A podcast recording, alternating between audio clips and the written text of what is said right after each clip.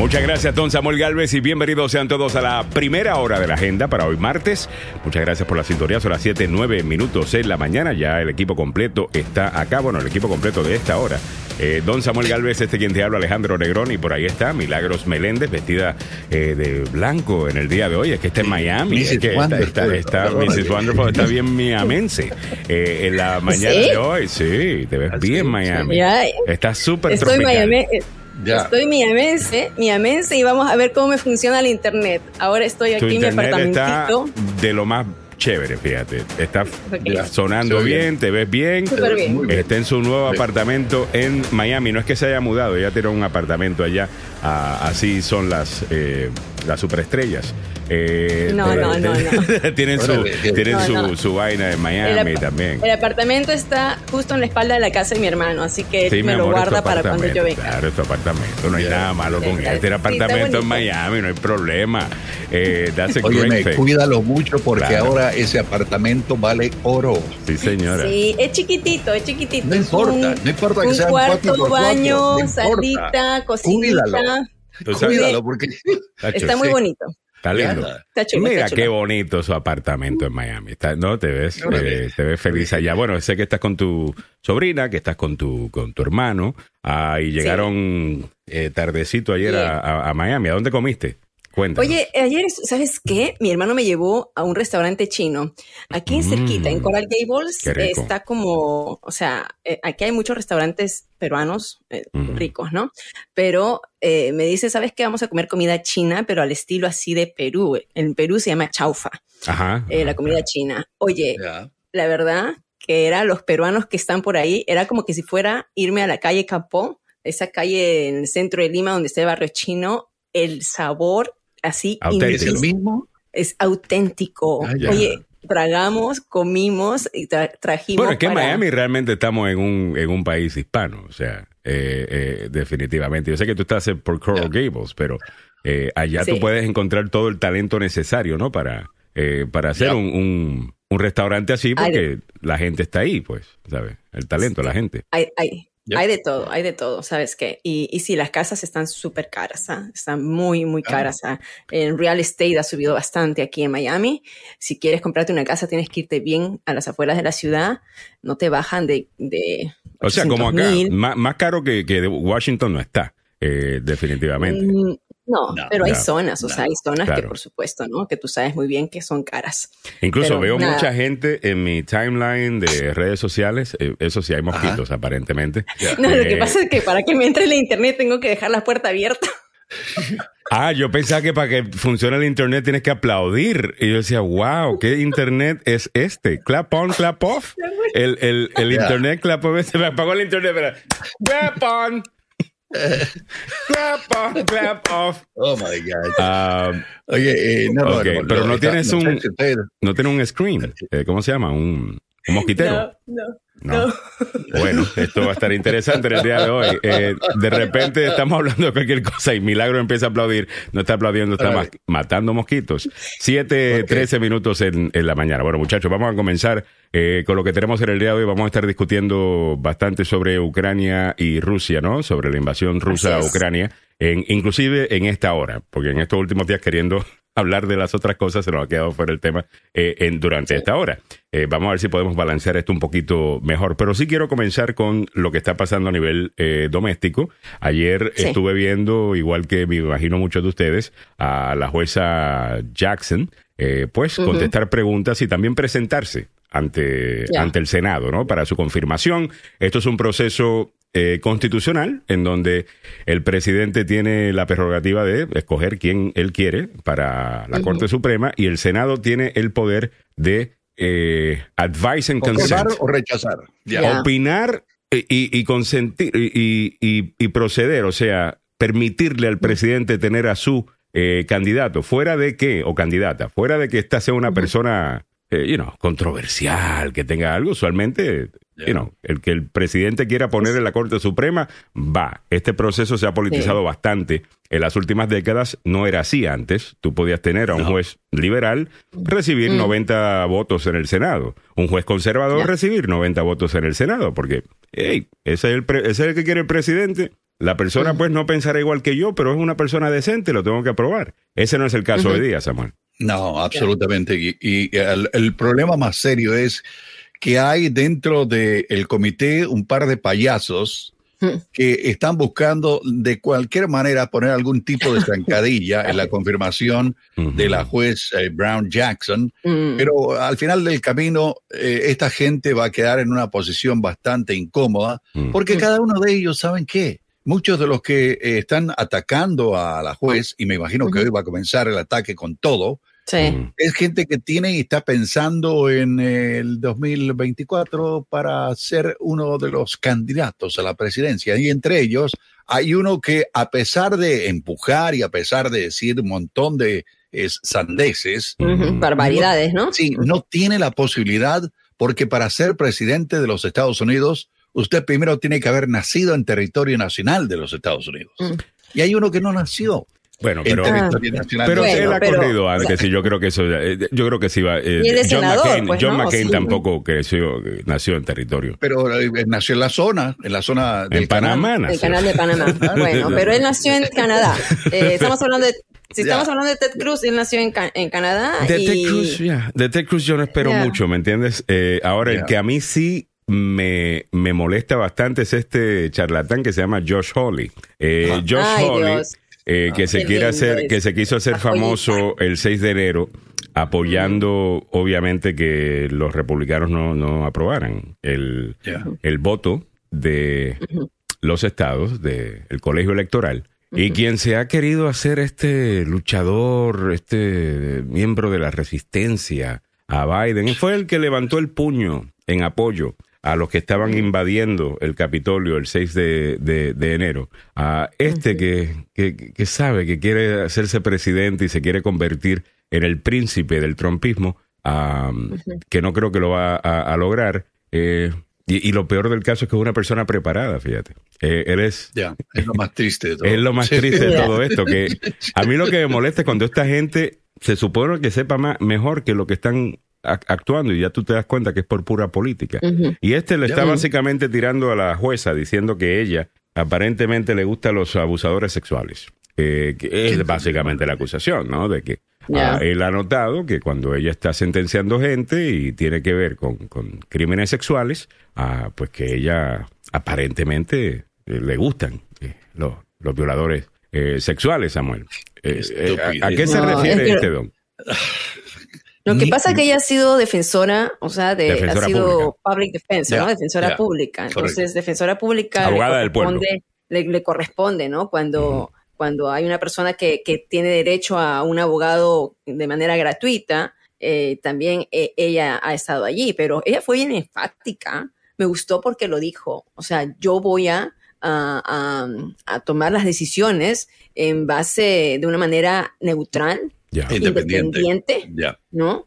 eh, sin temor ni favoritismos y, debe ser. y habló de esa sí, ¿no? Habló de esa neutralidad y, y también pues que eh, bueno, a- ayer le tocó a ella habl- a- hablar, o sea, presentarse, decir quién soy yo, por qué es que me están escogiendo, eh, cuál es mi filosofía, cuál ha sido todo el, el, el récord que yo tengo. Y ella ya, ya fue para que ella fuera nominada como jueza de apelaciones, ¿no? de, de- de un circuito importante. Entonces también ella ya fue confirmada de manera bipartidista. Lo que está pasando ahora, yo creo que es pura pantalla, ¿no? Porque sabemos Pura que pantalla, técnicamente... Polit- es politiquería de Esto es primera politiquería de primera. Aquí la gente están haciendo, mira, ellos están ofreciendo en este momento una oportunidad para que los que van a hacer comerciales de y la publicidad de ellos cuando estén corriendo la primaria tal cosa, tener un video Ah. de ellos sentados cuestionando a esta jueza y haciéndole la vida imposible eh, para Sí. tener eh, material. Eh, ellos están creando material publicitario. Esto, esta es la mejor manera de, cual. De, de explicarlo, ¿no? All right, eso es 7, 19 minutos en la mañana, eh, pero eh, tenemos mucho más sobre eso en la siguiente hora con los abogados, no se lo pierdan. All right, vámonos rápidamente a ver si por fin entro de nuevo en reloj, Samuel. y vamos a entrar en los, en los deportes y del tráfico y los deportes a esta hora. A una presentación del doctor, o más bien de el abogado Joseph Maluf. Adelante, Samuel. ¿Cómo no? Continuamos con el fútbol pasión de multitudes Opio, del pueblo. y no el cuento. ¿Dónde está? ¿Dónde está? Oye, por ahí voy diciendo, a ver si mientras que encuentras, ¿ah? Ya. ¿Lo, encontraste?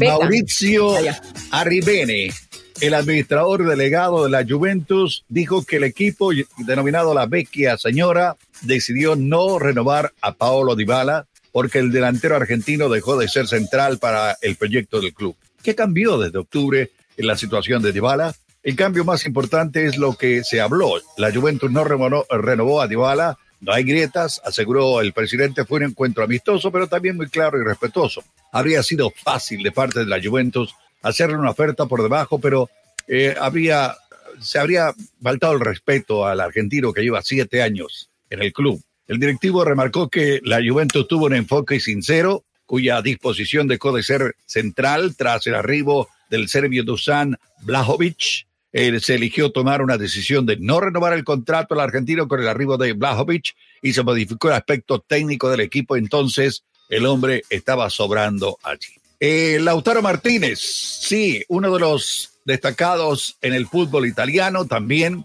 resultó positivo de coronavirus y se perderá los duelos que Argentina va a jugar ante Venezuela y Ecuador en las dos fechas finales de las eliminatorias sudamericanas del Mundial Qatar 22 para el cual la albiceleste se clasificó ya por anticipado con Brasil. O sea, no hay ningún problema que gane o pierda con Venezuela o Ecuador, y ya están al otro lado de la calle. Eh, lo anunció la Asociación de Fútbol Argentino en su cuenta oficial de Twitter. Eh, en, ante Venezuela, recordemos, la fecha 17 de las eliminatorias es la próxima el delantero argentino completará su aislamiento antes de reincorporarse al Inter en la fecha 31 de la Serie A. Sí, juega por el Inter de, de Italia. Argentina, campeón de la Copa América, visitará el martes 29 a Ecuador en el cierre de las eliminatorias, cuya tabla suma 35 puntos, cuatro menos que el líder de Brasil. Así que eh, ahí están las dos noticias que involucran a dos jugadores importantes en el, en el fútbol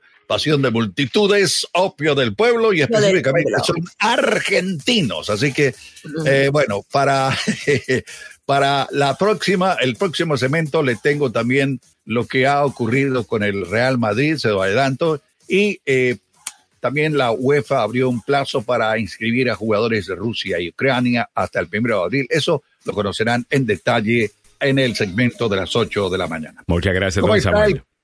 ¿Cómo está el tránsito, damas y caballeros? Complicadísimo a esta hora de la mañana, le cuento.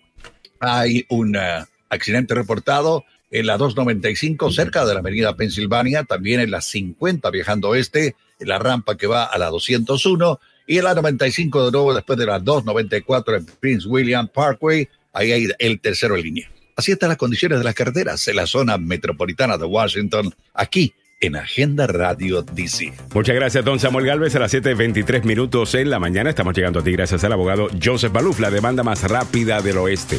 El abogado Joseph Baluf, si usted ha sido víctima de un accidente de auto en el trabajo, negligencia médica, le atiende, le ayuda, se encarga de absolutamente todo. Usted lo único que tiene que hacer es pensar en cómo recuperarse.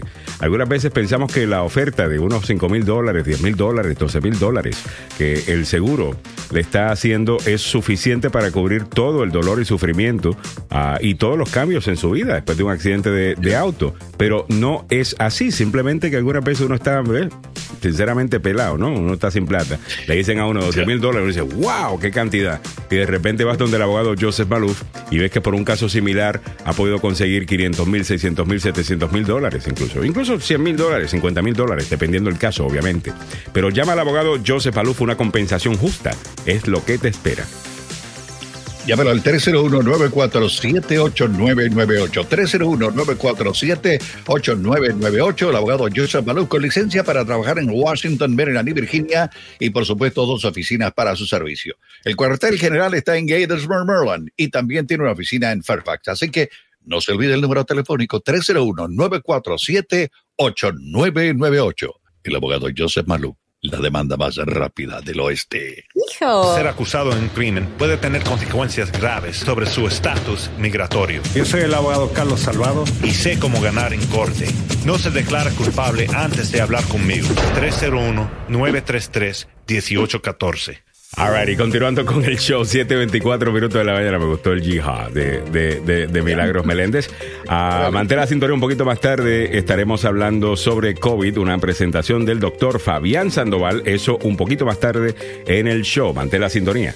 Alright, de las 7.25 minutos, estas son las otras cosas que están pasando en el día de hoy, te ponemos rápidamente al día para que te eh, puedas llegar al trabajo bien informado y digas, wow, qué mucho sabe este hombre o esta mujer, que estaba escuchando eh, la agenda. Escuchen esto. Nada más. Un video muestra cómo un policía inmoviliza a una adolescente de 12 años con la misma táctica que se realizó contra George Floyd. Esto sucedió en un altercado en Kenosha, Wisconsin. Un policía fuera de servicio presionó el cuello de una menor con su rodilla durante más de 20 segundos. La maniobra usada por el agente fue la misma que condujo a la muerte a George Floyd en 2020 y que ahora está prohibida en ese estado. Eh, no sabemos los otros detalles, la nota no me dice los otros detalles que sucedió, que estaba haciendo la muchacha, solamente que se utilizó a ese, e, ese método. ¿Algún otro detalle, Emilia? ¿Algún, algo de No, estaba, estaba en el comedor, eh, aparentemente había habido un altercado entre los estudiantes en el comedor, entonces llega la policía, por la internet no me deja compartir el video, ah, entonces está, se le ve, ¿no? Se le ve a la adolescente que está en el suelo y al policía con la rodilla en el cuello. Mm. Mm. Eh, entonces, después de unos minutos, ya se para y se la lleva arrestada. Esto trae otra vez la polémica. Los padres han dicho que van a demandar a la policía, a la escuela, eh, y que su hija pues ha quedado con todos los traumas que pueden haber. Ahora, otra vez, estamos viendo que Montgomery County, por ejemplo, en el condado de Montgomery, quieren regresar a la policía porque los chicos también están bien como desbandados, ¿no? Ahí está, preciso, gracias. Um, y eh, eh, ahí, ahí está, por supuesto, estamos mirando la foto cuando ya se le están llevando esto sucedió en, en, en, mira, en, este sitio donde precisamente aquí también fue donde hubo las manifestaciones por lo de George Floyd hace más de, por supuesto, en el 2020 y donde también este joven uh, de 17 años eh, ingresó con un rifle a una manifestación y mató a dos personas. Uh, no me recuerdo el nombre. Kieron, eh, el joven, este joven, el de 17 años. Aquí mismo. Entonces, así que están en las investigaciones. Muy bien, veremos a ver qué, sucede. En mm. cuanto a la policía en Montgomery County, eh, yo creo que definitivamente que no, si estamos hablando de tener un oficial dentro de la policía que you know, ayuda a los jóvenes, interactúa con los jóvenes, es de la escuela, es parte del staff, eh, yo creo que eso ya es normal y creo que estaría bien. Y la realidad del caso es que estamos viendo que el, abuso contra eh, niños más pequeños por parte de bullies ah, se está dando, niños llevando armas a la escuela ah, y otro tipo de cosas, y eso hay que, que, protegerlo. O sea, la, la, mm. la, la, cosa esta de estar demonizando eh, siempre a, la policía no, no, me, no me cae, no, no, no creo que, que, está bien, creo que estamos pagando el precio de eso precisamente en las grandes ciudades del país en donde en algún momento se pensó que la solución era sacar a la policía eh, de, de, la calle y, bueno, pues ahí tenemos el resultado con todo este crimen y los asesinatos y, y, robos y, que, que, estamos viendo. Pero, en que no, ahí está. Ahí está la, la, rodilla puesta en el cuello de la muchacha, mano. Yo no, pero, pero yo no, eso es una foto, eh, yo no tengo, o sea, a mí no me gusta lo que estoy viendo. En el video sí se ve, Alejandro. Entiendo, pero yo no sé, el video enseña todo. Sí. El, el, comienzo de la pelea, que estaba haciendo ella antes. Ok, entonces el contexto no lo tengo. Lo he visto diez mil veces. he visto diez mil veces en donde un video se ve absolutamente horrible y de repente aparece un nuevo video y uno dice, ah, opiné demasiado rápido. Hasta que yo no vea todo el video, no voy a opinar. Aquí, en este caso, en este caso, o sea, el video, busca el video, el video se ve desde el principio cuando pues está ahí y el hecho es que le pone la, le pone la pierna en el cuello. Y eso es una práctica que ahí mismo se ha dicho que en la ciudad, después de lo que pasó con George Floyd, se prohibió esta práctica. Se prohibió. Entonces uh, hubo esta... yo creo que lo van a echar. A ese policía lo echan. Bueno, claro que sí. Ahora, hay que mirar, ¿no? O sea, hay que mirar eh, qué pasó todo, pero el hecho está que ocurrió. El abogado Joseph Maluf te va a decir, esto es una demanda fija, ¿no? Ah, no, de que es una demanda. Bueno, el abogado Maluf demanda. te, paran mal en una luz, te, te demandan. Eh, eso, eh, eso, eso es parte, ¿no? Eh, pero al final del día no, no, tengo, no tengo el contexto, ¿ves? Entonces, eh, cuando veo que solamente utilizan la parte donde empieza lo cuestionable, eh, es, es, difícil. 7.30 minutos en la mañana. Ah, pero estamos claros. no se debe. Si eso fue lo que. Si, si lo que, sugiere el video. Si, lo que sugiere el video. Ok. dale, dale, dale. Tengo el video, muchachos. ¿eh? si, lo que sugiere el video es lo que está sucediendo, entonces, pues sí, está mal. Eh, pero no, no sé. Eh, no, tengo que ver todo. O sea, yo no sé si esa niña antes de que eso pasara estaba por meterle un cuchillo a alguien, por ejemplo. O sea, no, tengo la menor idea. Uh, so, porque no está ahí. Sí, pero otra vez, es un hombre de cuántas libras, o sea, puedes detener a la persona, pero vamos a quedarnos, no, vamos, no, nos vamos a quedar aquí toda la mañana. Lo que estoy diciendo es no tengo el contexto. I don't have the context. All right, 7, 30 minutos en, en, la mañana. All right, eh, me dice Mario Nieto que se regrese a su país o se vaya a Rusia. No sé de quién están hablando. Ah, Mario Nieto me dice, buenos días, desde Chicago. Un, y de paso, un saludo a los que están en contra de Biden y Estados Unidos, que siempre están renegando, si no les gusta cómo está ah. eh, gobernando, que se vayan a Rusia. Vaya, entendí. Ah, eh, Lourdes Chávez nos dice, buenos días, tengan todos y cada uno de ustedes, mis estimados amigos de la agenda, como amanecieron hoy. Espero que muy bien, cuídense, saludos y muchas bendiciones siempre para ti también.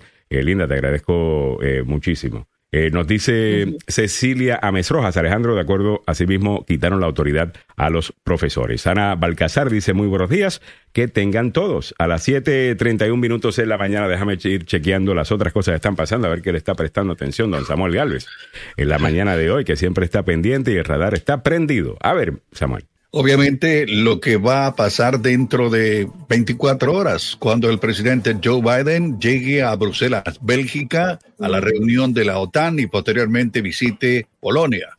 Eh, la Casa Blanca dijo que no iba a entrar a territorio ucraniano, por, ya saben por qué, obviamente, pero hay una gran atención a la visita del presidente de los Estados Unidos a Bruselas y posteriormente a la capital polaca. Así que estamos pendientes de ello, muchachos. Muy bien, muchas gracias, don Samuel. En breve, después del segmento de COVID, estaremos entrando en todos los detalles que tienen que ver con Ucrania. ¿Ok? Mantén la sintonía y estaremos hablando también para que puedan opinar y puedan comentar eh, sobre el tema, lo último que están eh, viendo. Queremos saber también qué es lo que le está eh, impactando más de la cobertura que están viendo, si le siguen prestando la misma atención a que, mm. que al principio también a las 7 y, cómo está haciendo el trabajo eh, Zelensky. algunas personas ayer empezaron a decir que, el presidente Zelensky está empezando a sonar como que siempre está diciendo las mismas cosas. Ah, yo creo que se está manteniendo el mensaje. Eh, pero también que ha exagerado un poco, incluso cuando ayer dijo, bueno, si no se llega a una negociación de paz va a comenzar la tercera guerra mundial o podría comenzar la tercera eh, guerra mundial y algunas personas le están criticando eso. Ah, yo creo que no quisiera estar en los zapatos de ese hombre eh, en este momento. Pero algunas personas están diciendo, espérate, eh, o sea que no, no, ¿cómo es? Tienes obviamente el cariño de la gente, tienes el cariño de la gente, tienes la credibilidad, la gente te está dando y no todo el beneficio de la duda utilízalo bien, no vayas a exagerar, porque entonces cuando uno exagera, la gente tiende a dejar de prestarte atención. Así que tenga cuidado. 7.33 minutos de la mañana, pero vámonos con el segmento de COVID, una presentación del doctor Fabián Sandoval. El doctor Fabián Sandoval, además de hacer estas, eh, estos estudios que Mili estará detallando en solo segundos, también es un doctor. O sea, si necesitas un doctor de familia, ahí está, lo tienes, el doctor Fabián Sandoval. 202 239-0777 de la clínica Emerson Clinical Research Institute, el doctor Fabián Sandoval. Presenta COVID al día. A ver, Mili. Adelante, Mili. Hemos perdido a Mili. ok, hemos perdido a Mili. Déjame. Gracias, Alejandro. Hoy ah. ya que estamos marzo 22, eh, aquí estoy. Ya. Hay un, hay un delay, eh, hay un delay, entonces en lo que se arregla ese delay, te ponemos al día rápidamente. Ah, Aquí estoy. entiendo. Simplemente cuando escuches este mensaje, tú continúa, que lo que pasa es que estás trabajando con un delay. Muy bien.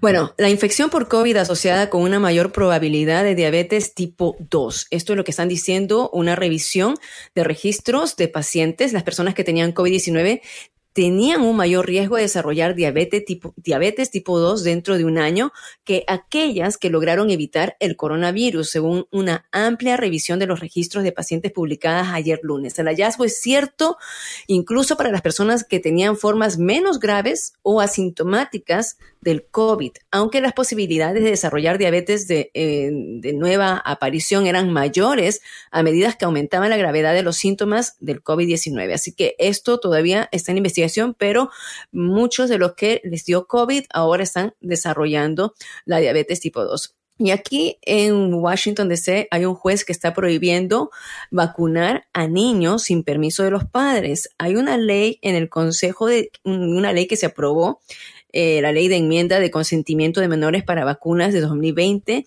que establece que un niño de tan solo 11 años puede recibir una vacuna sin el conocimiento de sus padres pero hubo dos demandas y estas, eh, estos padres ganaron la demanda. El juez eh, Trevor um, McFerrin del Tribunal del Distrito de los Estados Unidos dijo el viernes que se viola la libertad religiosa de los padres al permitir que los niños se vacunen sin el consentimiento de ellos. Y en, en el condado de Fairfax van a estar cerrando ya los centros masivos de vacunación por el hecho de que no hay tantos contagios como se habían visto antes. Y con esto cerramos este segmento traído usted. Ah, pero quiero recordarles, si no entró la nota de los convoys que están protestando todavía las vacunaciones, están en Washington DC todavía. Ay Dios. Pidiendo, pidiendo donaciones para la gasolina, porque tienen más de tres semanas aquí dando vueltas y han amenazado con que durante toda esta semana van a estar haciendo, van a estar bloqueos en las interestatales porque no los están dejando entrar a Washington DC y pronto van a estar en la plaza que es la Black, Lives Matter, que está cerca a Washington DC. Así que en estos días espero un poco de tráfico, siguen los convoys en contra de las medidas de eh, vacunaciones y también eh, de mascarillas estas medidas que ya no existen. Con esto cerramos el segmento traído usted por el doctor Fabián Sandoval de la Clínica y el Centro de Investigación Emerson desde Washington DC con varios programas, no solamente de COVID, sino también de eh, eh, diabetes, eh, de enfermedades psicológicas, igualmente efectos postraumáticos, migrañas en los niños menores y la vacunación para los niños desde cero desde los seis meses hasta los cinco años. Usted puede llamar al 202 239-0777 y participar de estos estudios 202. 239-0777. Nuestro querido Miguel Ángel Sosa, ahí nos tiene el teléfono. Muy bien, muchas gracias Milagros Menéndez a las 7.38 minutos en la mañana. Déjame ponerte al día con otros titulares rapidito que se nos quedaron de los segmentos de, eh, primera plana para poder entrar de lleno en el tema de Rusia y Ucrania.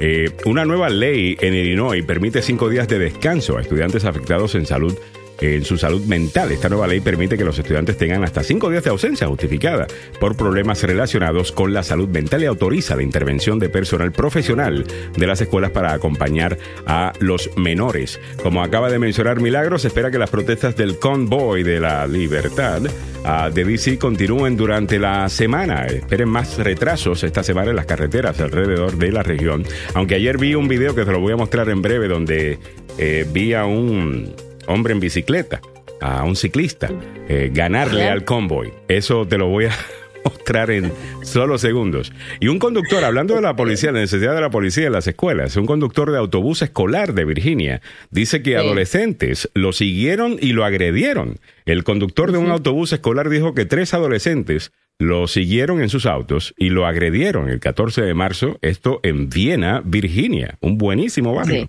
cerca del Viena Wood Swim and Tennis Club de, de, Viena. ¿Y quiénes son estos gangsters de, de, de, Viena, Samuel, que están siguiendo a... ¿Ah? Oye. ¿Quiénes son estos mareros de Viena? ¿Sabes que me acordé de ti, Alejandro? Porque tú dices, ay, yo hago palomillas, yo hago cosas. Yo dije, estos chicos, ¿sabes lo que hicieron? Palomillas. O Ya. No entendí. estoy usando un término peruano. Ah, ok. no entendí. Según ellos no hicieron nada. Según ellos no hicieron nada. No hicieron nada. Lo que estaban haciendo era perseguir al, al, conductor de bus mm. en sus autos. El conductor de bus se sintió amedrantado porque miraba que estaban muy seguiditos. Así cuando estás que empujas, empujas al vehículo, ¿no? delantero. Entonces estás ahí, empuja, empuja, empuja. Él lo que hace, se baja y quiere eh, tomar eh, la matrícula del auto. Entonces, cuando ya quiere tomar la matrícula del auto, estos tres sinvergüenzas, y lo, bueno, según todo esto, según la versión, por supuesto, del, conductor, eh, ya la policía llegó cuando estos tres, estos tres estudiantes están peleando con el conductor del bus. Ah, en ese, los tres se estaban peleando con, o sea, qué desgraciado. bueno, y hay video de todo eso, debe haberlo, porque los autobuses escolares usualmente tienen cámaras. Ah, tienen el cámara que, que, filma al conductor, que filma al frente, que filma atrás, así que eso deberíamos verlo eh, pronto. En Viena, en Viena, Virginia, eh, eh, mira, mira para allá. Ah, ¿qué, es Palomilla? Que, Palomilla son Pícaro. Recontra palomilla. Pícaro. Sí, sí. sí, Perdón con mi léxico peruano, estoy perucha Porque aparentemente soy recontra palomilla. Eh, eso es pícaro, travieso, intrépido, irreverente. Me gusta. Ah, Sol Maglenda Martínez nos dice, no habrá una ley para sacar esos camiones si no hagan tráfico, que me imagino se le pidieron permisos y se le vencieron. Eh, ya, igual que hay un, eh, ¿cómo es? Una velocidad máxima en la carretera, también una velocidad mínima eh, en la carretera. No sé si están utilizando la velocidad mínima. A, lo mejor eso es lo que están haciendo. Lo que yo, lo que realmente para mí causa esto es hasta vergüenza ajena. Eh, porque como tú dices, te estás llevando quizás alguna gente que tenía, que sentía algún tipo de empatía por ti, le estás empezando a caer mal porque le estás asegurando 20 minutos extra en la carretera todos los días. Número dos, estás protestando medidas que no existen. Eh, ya no están estos mandatos. Ah, realmente no sé qué estás protestando. Eh, y, número tres, cuando hablas de libertad y dame patria o dame vida, eh, digo, dame libertad o dame muerte o, lo que sea, en el contexto de lo que está pasando en Ucrania, donde esa gente verdaderamente está peleando por su libertad, es como que, ¿sabes qué? Váyase para su casa y bañese, váyase a bañar. No, no, no. yo mandaría, mandaría, a este grupo, ¿sabes qué? Allá a Mario Paul, a ver si es cierto. A ver, ah, sí, y aparte de eso, Samuel, con lo que ha subido la gasolina, esta gente, ¿cómo va a estar? Mm. Eh, para llenar sus tanques, están recibiendo donaciones de todo el país, porque imagínate llenar un tanque de esos. Vinieron desde California ya. Ah, de California, Texas, California. California, California. Ahora, para regresar, no pueden regresar, tienen que estar llenando y llenando tanques y la gente está ya, imagínate. Mira, eh, me dice, me dice Soy Méndez, Alejandro, no son 20 minutos, yo hago 30 minutos para llegar a mi casa con tráfico regular. Ahora llego en, wow, en dos horas por estos estúpidos. O sea, mira, te estás llevando, te estás ganando un montón de enemigos. Te ves ridículo ah, haciéndolo. En el contexto de lo de Ucrania, eh, se ve como que ustedes han abusado del tema y de la palabra libertad o, de esos lemas eh, que tienen que ver con la libertad. Ah, eh, sinceramente, ya, bájenle. Eh, Zulma Glenda Martínez, una cosa es protestar, pero que afecte a otros, sobre todo aquellos que salen a trabajar y llegan tarde. Y lo peor del caso es la manera que Fox News, que cada vez que hay una protesta, una verdadera, you know, una protesta eh, por algún tipo de abuso, o lo que sea, inmediatamente habla de cómo esta gente le daña la vida a las personas porque causan tráfico eh, o lo que sea. Pero con esto, a esto sí le están haciendo la gran, eh, las grandes porras. Ahora, quiero que vean. ah, no, este es otro. No sé dónde se me fue. Ah, lo tenía, se me, se me perdió, disculpen. Es un ciclista en Washington, D.C., eh, que ya que estos camioneros están pasando por Washington, D.C. bien lento, él decidió, bueno, yo los voy a ganar. Se le puso al frente este ciclista y empezó a ir bien lento al frente eh, del, del, camión. Pero bueno, eh, vamos a continuar con lo que tenemos también en el día de hoy. Edu López dice Zelensky, huevoskis de aceroskis. Totalmente. totalmente. Ah, Oye, vamos, vamos a hablar de, lo que está pasando en Ucrania. ¿Qué es lo de lo último que está pasando en Ucrania? Te ponemos al día rápidamente. Hay varias cosas que, nos tienen que interesar acá, que podrían ser eh, resultados de la respuesta de Rusia a los Estados Unidos por las sanciones. Y esto estoy hablando de ataques cibernéticos. Ayer el presidente Biden estuvo hablando sobre esto. Eh, usted se preguntará, pero ¿cómo saben que viene un ataque cibernético? Bueno, supuestamente los rusos ya han empezado a hacer lo que se llama scanning eh, mm. de, websites, en donde tú eh, básicamente buscas saber dónde hay huecos eh, para, para entrar, donde hay problemas en el software. Y esa, ese trabajo de preparación para un ataque cibernético aparentemente ya se ha registrado eh, por parte de los rusos. Que, by the way, están lidiando en este momento, debo decir, contra el grupo anónimo, que está queriendo hackearlos, a, que lo ha hackeado exitosamente a, a ellos. Así que yo, yo me siento bien eh, con las oportunidades que vamos a tener de defendernos de un ataque eh, cibernético debido a que tenemos uno a, las capacidades de los Estados Unidos que son significantes. Y también tenemos Anónimo que también está peleando y si acaso hay algo que se va un poquito muy lejos, le podemos echar la culpa anónimo. Eh, digo yo, 7.40. Sí, bueno, ellos declararon la guerra. como usted no sabe que no fueron ellos y fuimos nosotros? O sea, 7.46 minutos en la mañana. Pero eso es las cosas que nos deben empezar a preocupar sobre eso. En cuanto a Ucrania en sí, ¿qué es lo último que se está reportando allá, Samuel? Bueno, les cuento que según los medios de comunicación en Ucrania, Zelensky dijo que algunas zonas en su país han sido bombardeadas y cuando usted las ve no las reconoce. ¿Cómo están de destrozadas? la batalla por Mariupol eh, se ha intensificado, desplazando ya a varios millones de personas. El desplazamiento es enorme. Y mientras tanto, la campaña de Vladimir Putin en Rusia sigue hablando de cosas que no son reales ni ciertas. Y los medios de comunicación independientes totalmente imposibilitados de dar a conocer los detalles. Pero esta mañana vi a uno de los expertos en eh, este tipo de conflicto y decía, es un ex almirante eh, que estuvo a cargo de las tropas en, la OTAN precisamente, donde dice que este aparatito ha servido enormemente para las comunicaciones allá en Ucrania. Así que eh, por ese lado, la modernidad ha ayudado a que se reconozca pública y mundialmente las barbaridades que están haciendo los rusos en territorio mm. ucraniano para anexar al país y quedarse con él.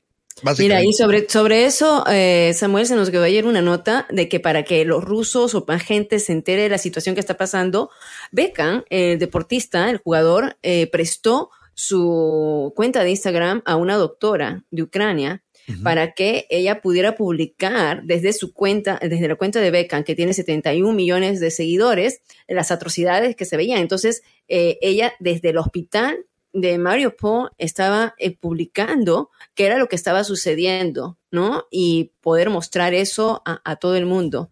También sabes que algo interesante es como es que todos se están uniendo. Ya ayer dijiste que 10 millones de personas están siendo desplazadas de sus hogares, son 3 millones en este momento, 3 millones eh, 700 mil que están saliendo del país. Y la realeza holandesa, ¿no? Eh, ha dicho que va a dar su castillo para que eh, puedan ir las familias allí. Esta nota me pareció bien em, bueno, o sea, todos quieren hacer un poco de su parte y en este, en este caso la familia real holandesa dijo ayer lunes que el rey William Alexander eh, ofreció albergar a los refugiados ucranianos en uno de sus castillos. A partir de mediados de abril eh, van, a, van a, va a darle albergue a ocho familias o a algunas 30 personas. El castillo está a 50 millas de Ámsterdam. Esto porque ya pues hemos visto que eh, los, refugiados están copando, ¿no? Ya las zonas de Polonia. Y en este momento estamos mirando... Video de eh, Mario Polo. Esto es Mario Polo. Ah, esto es una batalla entre un tanque ruso, como pueden ver, tiene la, la Z, parece una N eh, desde acá, y fuerzas ah, de Ucrania. Eh, también mm. ha intensificado la propaganda rusa. Eh, mm. También, ¿no? Eh, algunas personas están reportando de que en Ucrania los ucranianos están utilizando a gente inocente para protegerse y que por esas razones que tanto civil ha sido atacado. mire, mm. si es que de nuevo, si usted está mandando una bomba a un centro de apartamentos, usted está atacando civiles. Si usted ataca una, manda una bomba a un hospital de maternidad, usted está intentando causar terror en la, en la población. Usted me está diciendo a mí que el gobierno ucraniano está escondiendo todos sus ejércitos dentro de los hospitales porque ahí Rusia supuestamente no va a atacar. ¿Usted piensa realmente que Ucrania piensa que está peleando en contra de los Estados Unidos? Los Estados. Unidos tomarían una consideración como esa, no Rusia. ¿Ok? A Rusia le puede importar un están escondiéndose en hospitales, en niñerías, en donde sea. Ellos van a, eh, es, es, es, son así. Eh, Vladimir Putin no, no, tiene ningún tipo de conciencia o, o, valora la vida de, de, ninguna manera. Eh, es mm. un criminal de guerra y él está completamente cómodo siéndolo. Pero bueno, hay algunos que todavía le dan, el, algunos que le dan el, el, beneficio de la, de la duda, de la duda a, él. Le vamos a empezar a poner el Insky al final, a 7.50.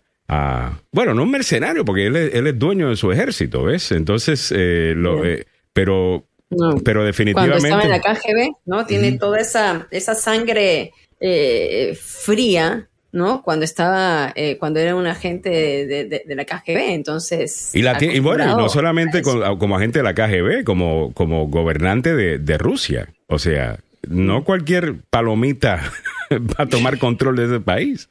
Ah, y como él lo logró hacer en los, ah, al final de los 90, ¿no? Bueno, restan nueve para completar las ocho de la mañana. Otras cosas que debes saber sobre lo que está pasando eh, allí en, en Ucrania eh, en este momento. Biden ha confirmado que Rusia ha usado misiles hipersónicos. Y uno dirá, ¿qué son esos? El presidente de Estados Unidos, Joe Biden, confirmó el lunes que Rusia ha empleado misiles hipersónicos en su invasión de la vecina Ucrania durante su asistencia a una reunión trimestral con los CEOs que forman parte del Business Roundtable. Y dice mm. él, si se dan cuenta, Rusia acaba de lanzar el misil hipersónico eh, y supuestamente es lo único que pueden eh, hacer sin, atravesar sin certeza absoluta. El, quote no tiene mucho sentido, me imagino que es un Google Translate. Es una traducción. Ah, ah, eh, es como todos ustedes saben, un arma consecuente, y, pero con la misma ojiva que cualquier otro misil de lanzamiento. Eh, no hace mucha diferencia, excepto que es casi imposible detenerlo. Hay una razón para que, por la cual lo está utilizando. Eh, parece que está teniendo muchos problemas. Y ayer se estaba hablando también de cómo esto se ha convertido en un quagmire. ¿Cuál es la palabra de quagmire? Cuando ningún lado eh, se mueve, cuando un conflicto está básicamente paralizado. Eh, está estancado. Estancado. Pero dicen que no está totalmente estancado, que Ucrania está tomando o retomando algunos lugares, lo que, con, lo que sugiere que Ucrania le está empezando a ganar a, Rusia, no sé de eso. Eh, pero es lo que se está reportando. Alejandro, las armas con las que cuenta Ucrania, que son provistas por Alemania, por Inglaterra, por Estados Unidos, son, ah, son armas eh, de última, como se dice, em, de súper modernas, ¿no? Solamente consideraban eh, eh, la, tanto la estrategia, la estrategia rusa como el armamento. Es, son de los años 1990 y tantos, de los años 2000. O sea, así como invadieron Georgia, como invadieron, eh, como ocurrieron en otros sectores donde pudieron hacerlo de una manera rápida, en cinco días, están aplicando esas mismas tácticas que los ucranianos. Ya se habían preparado desde antes y Estados Unidos y la OTAN los estaba preparando. Yo decía ayer que los ucranianos están entrando con una fuerza de tanques, que los tanques están ya obsoletos, se quedan sin gasolina, están sin las partes, están sin revisiones. Entonces, eh, entran por las grandes vías y los ucranianos están entrando por, es, su zona, es su país. Entonces están entrando por zanjas alrededor y ahí es donde los emboscan. Ahí es donde cometen, eh, donde eh, eh, los agarran y con estos misiles que van en el hombro, no con estos, este, estas armas que no tienes que transportarlas en vehículos, ellos mismos están transportándolas, es que pueden ser más efectivos y están dejando a Rusia mirando la debilidad que tiene Rusia en la parte militar, que creíamos que tenía una gran fuerza militar, no la tienen de esa manera. Bien.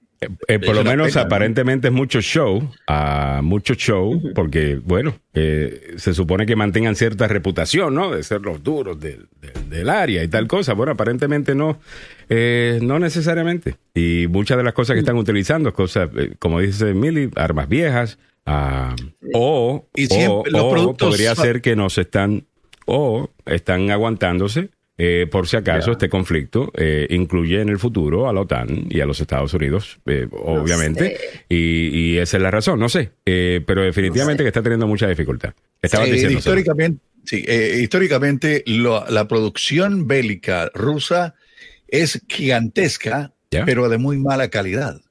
Es allí donde está el problema. O sea, mm. los tanques tienen problemas mecánicos, eh, los eh, eh, camiones tienen algunas dificultades para transitar. es, es, increíble lo que están haciendo esta gente en Ucrania y les están entrando, como dicen ahí, le tiran con una onda y los hacen pedazos, man.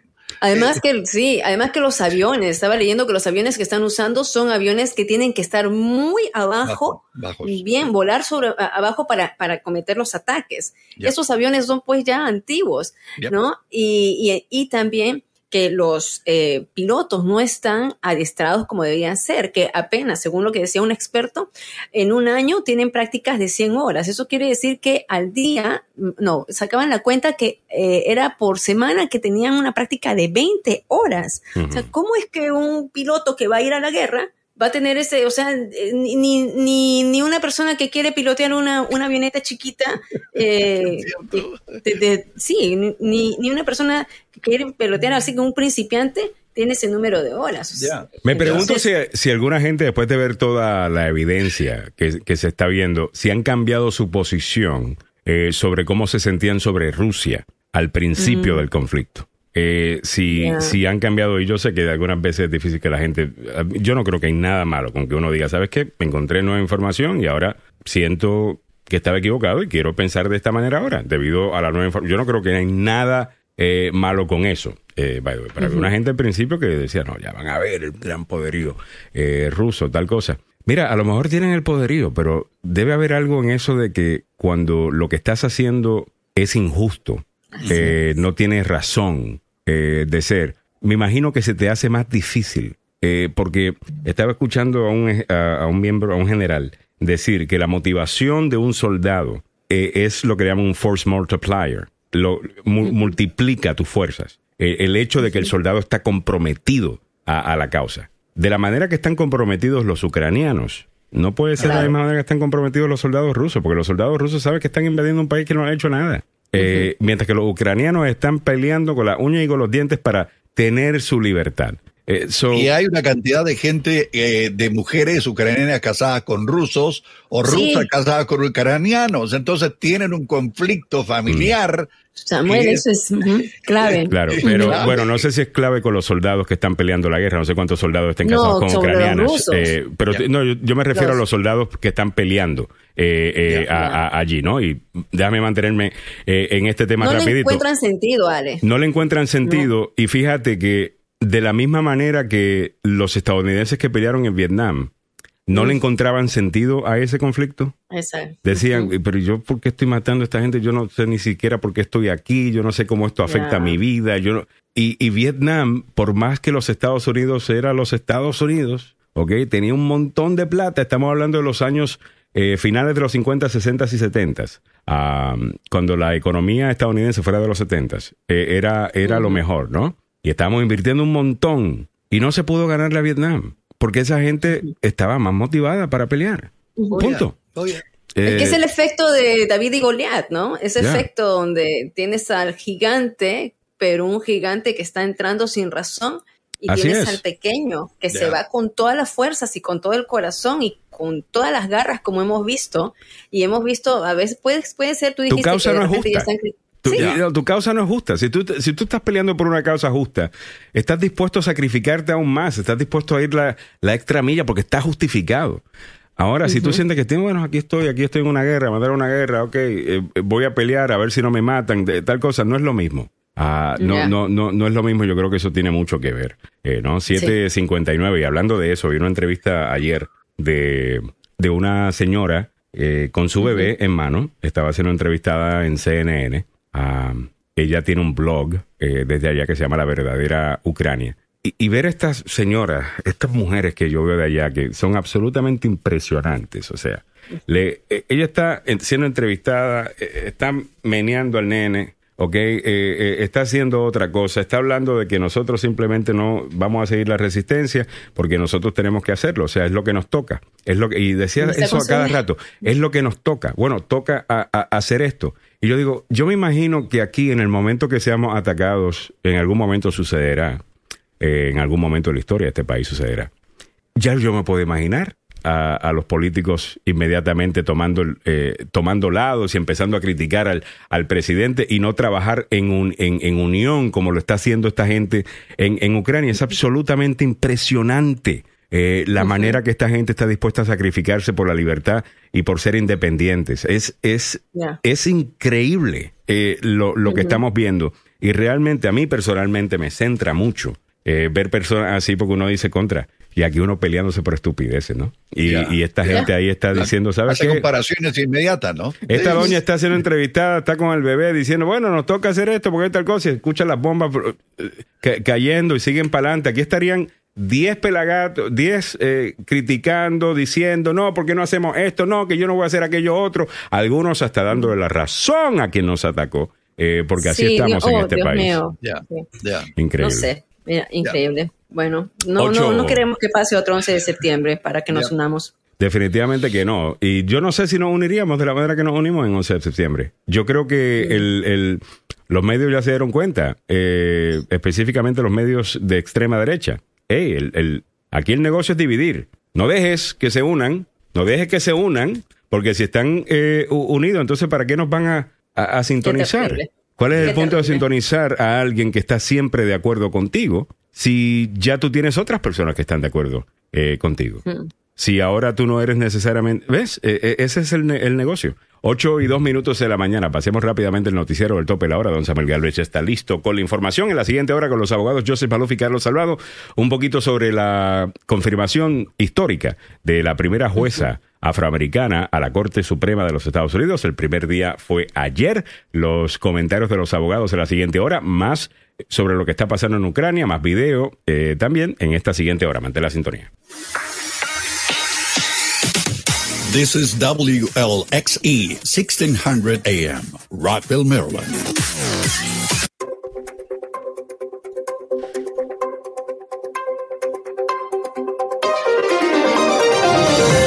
Funcionario republicano electo, líder de base de Donald Trump, enfrenta juicio relacionado con los ataques el 6 de enero ante un juez, no ante un jurado. En el ámbito real, ayer le contábamos el incidente de un conductor de un camión grúa que se llevó a cabo una discusión y posteriormente un tiroteo, un incidente de ira en carretera de Maryland. El conductor del camión murió. En nuestra América Latina aumentan penas a 10 militares chilenos por quemar a dos jóvenes durante la dictadura de Pinochet. Muy buenos días, le saluda Samuel Galvez. Aquí el detalle de la información. Un funcionario electo republicano y fundador de un grupo de base pro Donald Trump se convirtió en la segunda persona en ser juzgada por el ataque el 6 de enero al Capitolio después de que supuestamente publicara un video de sí mismo ese día diciendo que regresaría armado aquí a Washington para la toma de posesión de Joe Biden y sugirió retóricamente que la sangre de los enemigos políticos podía derramarse en el Capitolio en defensa del derecho a portar un arma de fuego. El fundador de los Cowboys for Trump, Coy Griffin, de 48 años, enfrenta cargos de delitos menores de allanamiento de morada y conducta desordenada en terreno restringido del Capitolio cada uno pues hasta que un año de prisión. Los documentos indican que el comisionado del condado Otero en Nuevo México publicó un video en Facebook de él mismo en el escenario de la inauguración junto al Capitolio dentro del perímetro de barricadas de terrenos durante la asedio el 6 de enero, en los cuales delincuentes hirieron a policías, saquearon oficinas e hizo que el Congreso evacuara mientras se reunían para confirmar los resultados de las elecciones. Griffin rechazó la oferta de los fiscales de declararse culpable y ahora va a ser el juez el que le va a dar, bueno, la visita que tendrá que hacer a la casona grande, a la cárcel. En el ámbito regional metropolitano, un conductor de un camión grúa que resultó herido de un balazo en un incidente de Irak en la carretera en Cheverly, Maryland, durante el pasado fin de semana, murió. Devante Hicks, de 29 años, residente en el distrito, murió después del incidente a lo largo de la ruta 50 en dirección hacia las 4 y 45 del sábado pasado. La policía informó que Hicks y otro conductor intercambiaron palabras de grueso calibre antes de que el hombre del automóvil se bajara y le disparara. Delante era un buen tipo, muy puntual, muy joven, muy enérgico, dijo su empleador que no quiso ser identificado. Hicks acababa de regresar a trabajar para la empresa remolque de vehículos después de un tiempo en otro trabajo, dijo que vio a Hicks en el garaje de la compañía un par de horas antes de que perdiera la vida. En el ámbito de nuestra América Latina, la Corte de Apelaciones en Santiago de Chile elevó las penas de prisión contra 10 militares chilenos retirados por haber quemado vivos a dos jóvenes en 1986 en uno de los episodios más atroces de la dictadura de Pinochet. Las víctimas fueron detenidas por una patrulla militar el 2 de julio de 1986 durante una jornada de protesta. Los fallecidos están en de homicidio calificado el fotógrafo Rodrigo Rojas de Negri y el estudiante o la estudiante Carmen Gloria Quintana. Rodrigo Rojas vivía aquí en la capital de los Estados Unidos. En el ámbito del fútbol, como ya le había contado, le cuento también, valga la redundancia, de lo que pasó con el Real Madrid. El Ancelotti no se fía de otra punta cuando falta el francés. ¿De quién estamos hablando? De Karim Benzema. Hizo la prueba con Modric de falso 9 en el clásico, pero fue un fiasco que desorientó y debilitó al equipo. Desde el lunes pasado, Karim Benzema se lesionó tras cabecear el tercer gol del Real Madrid al Mallorca, 3 a 0. Se abrió una tensa cuenta atrás con la incógnita de que si el delantero se iba a recuperar a tiempo para enfrentarse al Barcelona. No estuvo a tiempo, el Barcelona aprovechó su ausencia y le zamparon cuatro al Real Madrid. Bueno, hablando de otras cosas, la UEFA modificó los reglamentos de la presente temporada para las tres principales competiciones continentales de clubes. Estamos hablando de la Champions League, la Europa League y la Conferencia Liga, para que los clubes que quieran inscribir a futbolistas procedentes de Rusia y Ucrania puedan hacerlo. Esto se extendió hasta el primero de abril. La norma se concreta en un anexo del título Reglas temporales que abordan la situación excepcional derivada de la guerra de Ucrania, que también incluye disposiciones relacionadas con la suspensión de los contratos de jugadores y entrenadores de los clubes afiliados a la Federación Rusa y a la Federación Ucraniana de Fútbol, cuyos jugadores pueden jugar en otro club a partir del 30 de junio de este año. Así que para tener la posibilidad de seguir activos. En el eh, tráfico a esta hora de la mañana. Bueno, eh, le cuento que hay dificultades en, en, la capital de la nación y sus alrededores. Vamos a arrancar con eh, un camión con problemas mecánicos que está, bueno, atorando la carretera en la 495 después de Richie Marlboro Road. También un accidente que se está despejando la 295 antes de la avenida Pensilvania. También otro que se está despejando la ruta 50 viajando sur a la altura de las 201. Pero además, fíjese usted, se produjo un accidente en la carretera 200 de interconexión donde la gente le mete el zapato al acelerador. Por favor, mantenga las 65 millas como máximo para evitar este tipo de incidentes. Sigue la 200, la gente viaja muy rápido. ¿Cómo están las condiciones del tiempo hasta ahora en la capital de la nación? No están del todo mal, 49 grados Fahrenheit, la temperatura actual que corresponde a 10 grados centígrados. La mañana se presenta soleada con incremento en la nubosidad con máximas en los 65. Así están las condiciones del tiempo y las carreteras en la zona metropolitana aquí en Agenda Radio DC.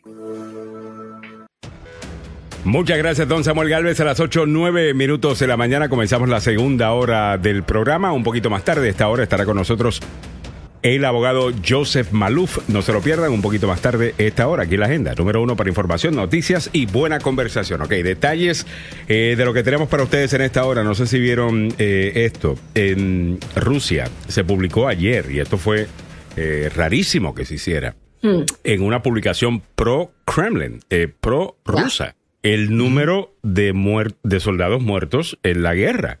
Ah, y eso fue eventualmente borrado. Eh, no sabemos si los editores del, periódico todavía están vivos. lo que, la gente que publicó eh, la información es la gente de un tabloide ruso eh, que no tiene mucha confiabilidad, pero no está lejos de la verdad. Sí, pero, lo, interesante es que fue publicada la información en Rusia de que 10.000 soldados eh, eh, rusos han muerto eh, en el, en el conflicto, algo que están escondiendo hace rato allá. Incluso allá no ni, siquiera se le puede llamar guerra a esto. Es un ejercicio militar, ¿no? Operación militar, la operación militar le llaman. una operación contra los nazis de Ucrania. Qué barbaridad. Pero es interesante porque el artículo siguió Alejandro. El, artículo siguió publicado, pero habían quitado. Ellos habían dicho que habían 9.800 soldados, o sea, militares rusos, que habían muerto y más de 16.000 que estaban heridos.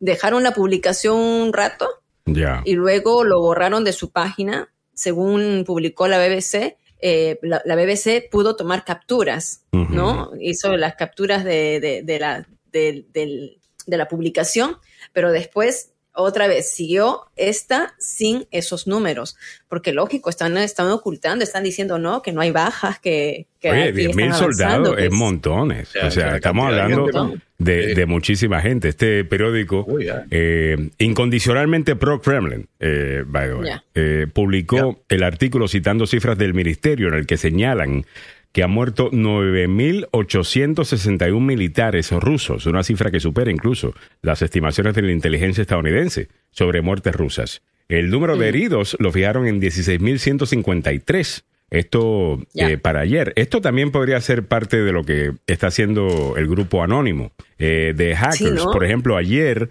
en diferentes lugares en Rusia, los printers, las impresoras, empezaban a imprimir. Y los documentos que estaban imprimiendo eran noticias sobre el conflicto.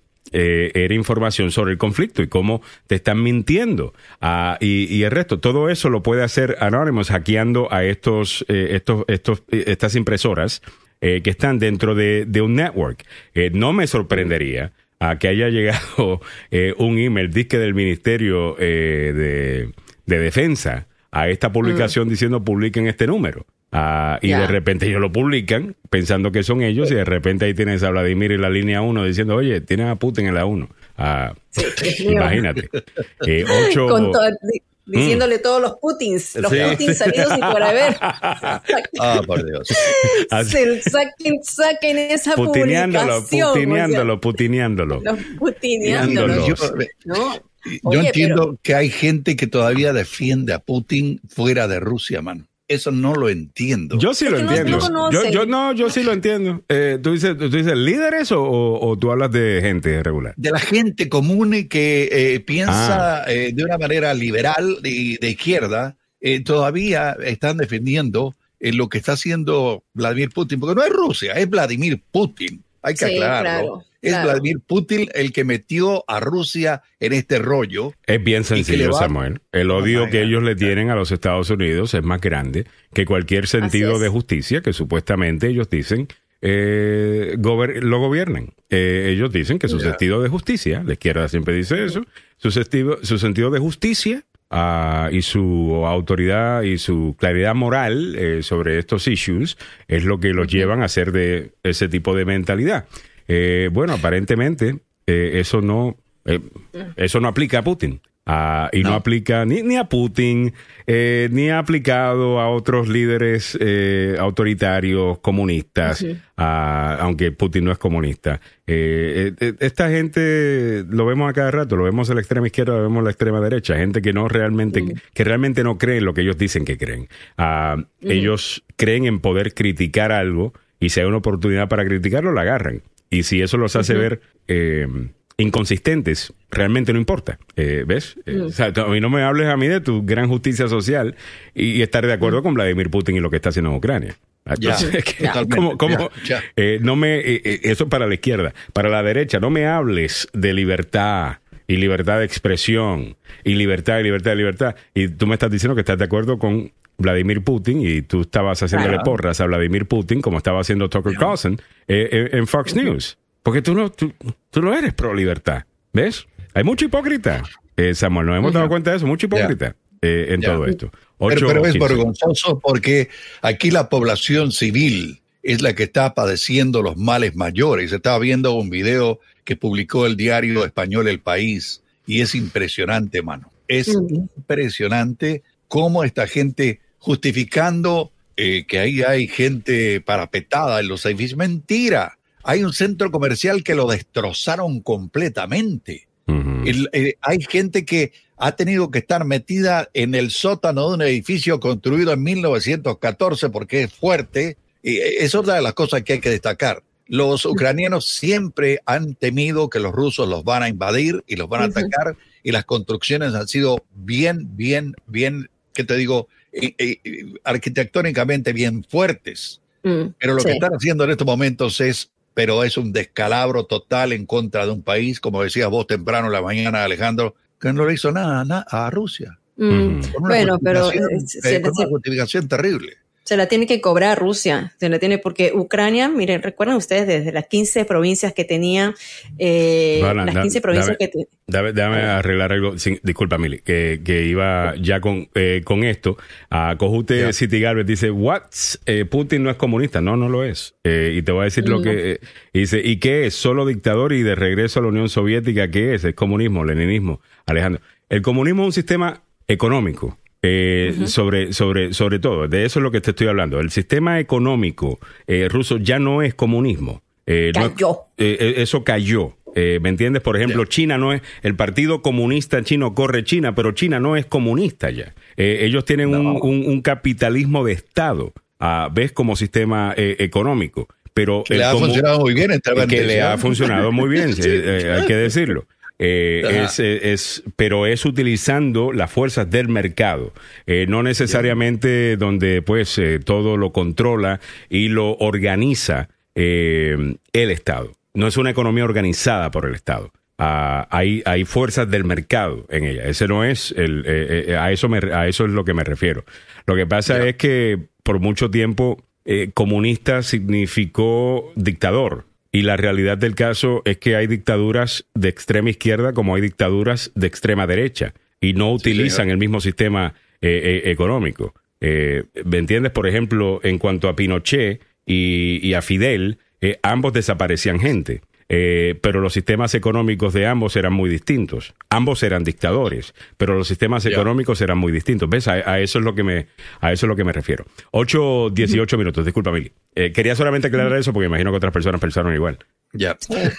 no, yo, yo hablaba, yo hablaba un poco eh, pero ya se entra un poquito a historia, ¿no? ¿Por qué Ucrania es tan importante? Ucrania que siendo parte de uno de los 15, de las 15 eh, regiones o 15 repúblicas, porque recuerden ustedes que después de la Segunda Guerra Mundial, y esto es súper interesante, ¿no? Porque después de la Segunda Guerra Mundial, Rusia se hizo de la Unión eh, de Repúblicas Socialistas, mm. se, eh, se, apropió. o sea, mira, cuando se hizo la repartición del mundo después de la Segunda Guerra Mundial, ¿no? Todos en contra de Alemania, eh, Gran Bretaña no agarró ningún territorio. Estados Unidos tampoco. Francia apenas recuperó los que habían perdido, ¿no? Eh, un territorio que era del reinado, de, la época de los Ares, Francia recupera un territorio, pero el que se adueña de los territorios de las Bálticas, de parte de Francia, eh, de todos esos territorios y que ganan bastante es Rusia. Entonces se convierte en la Unión Soviética. Dentro de la Unión Soviética, Ucrania era importantísimo porque ahí estaban las armas nucleares,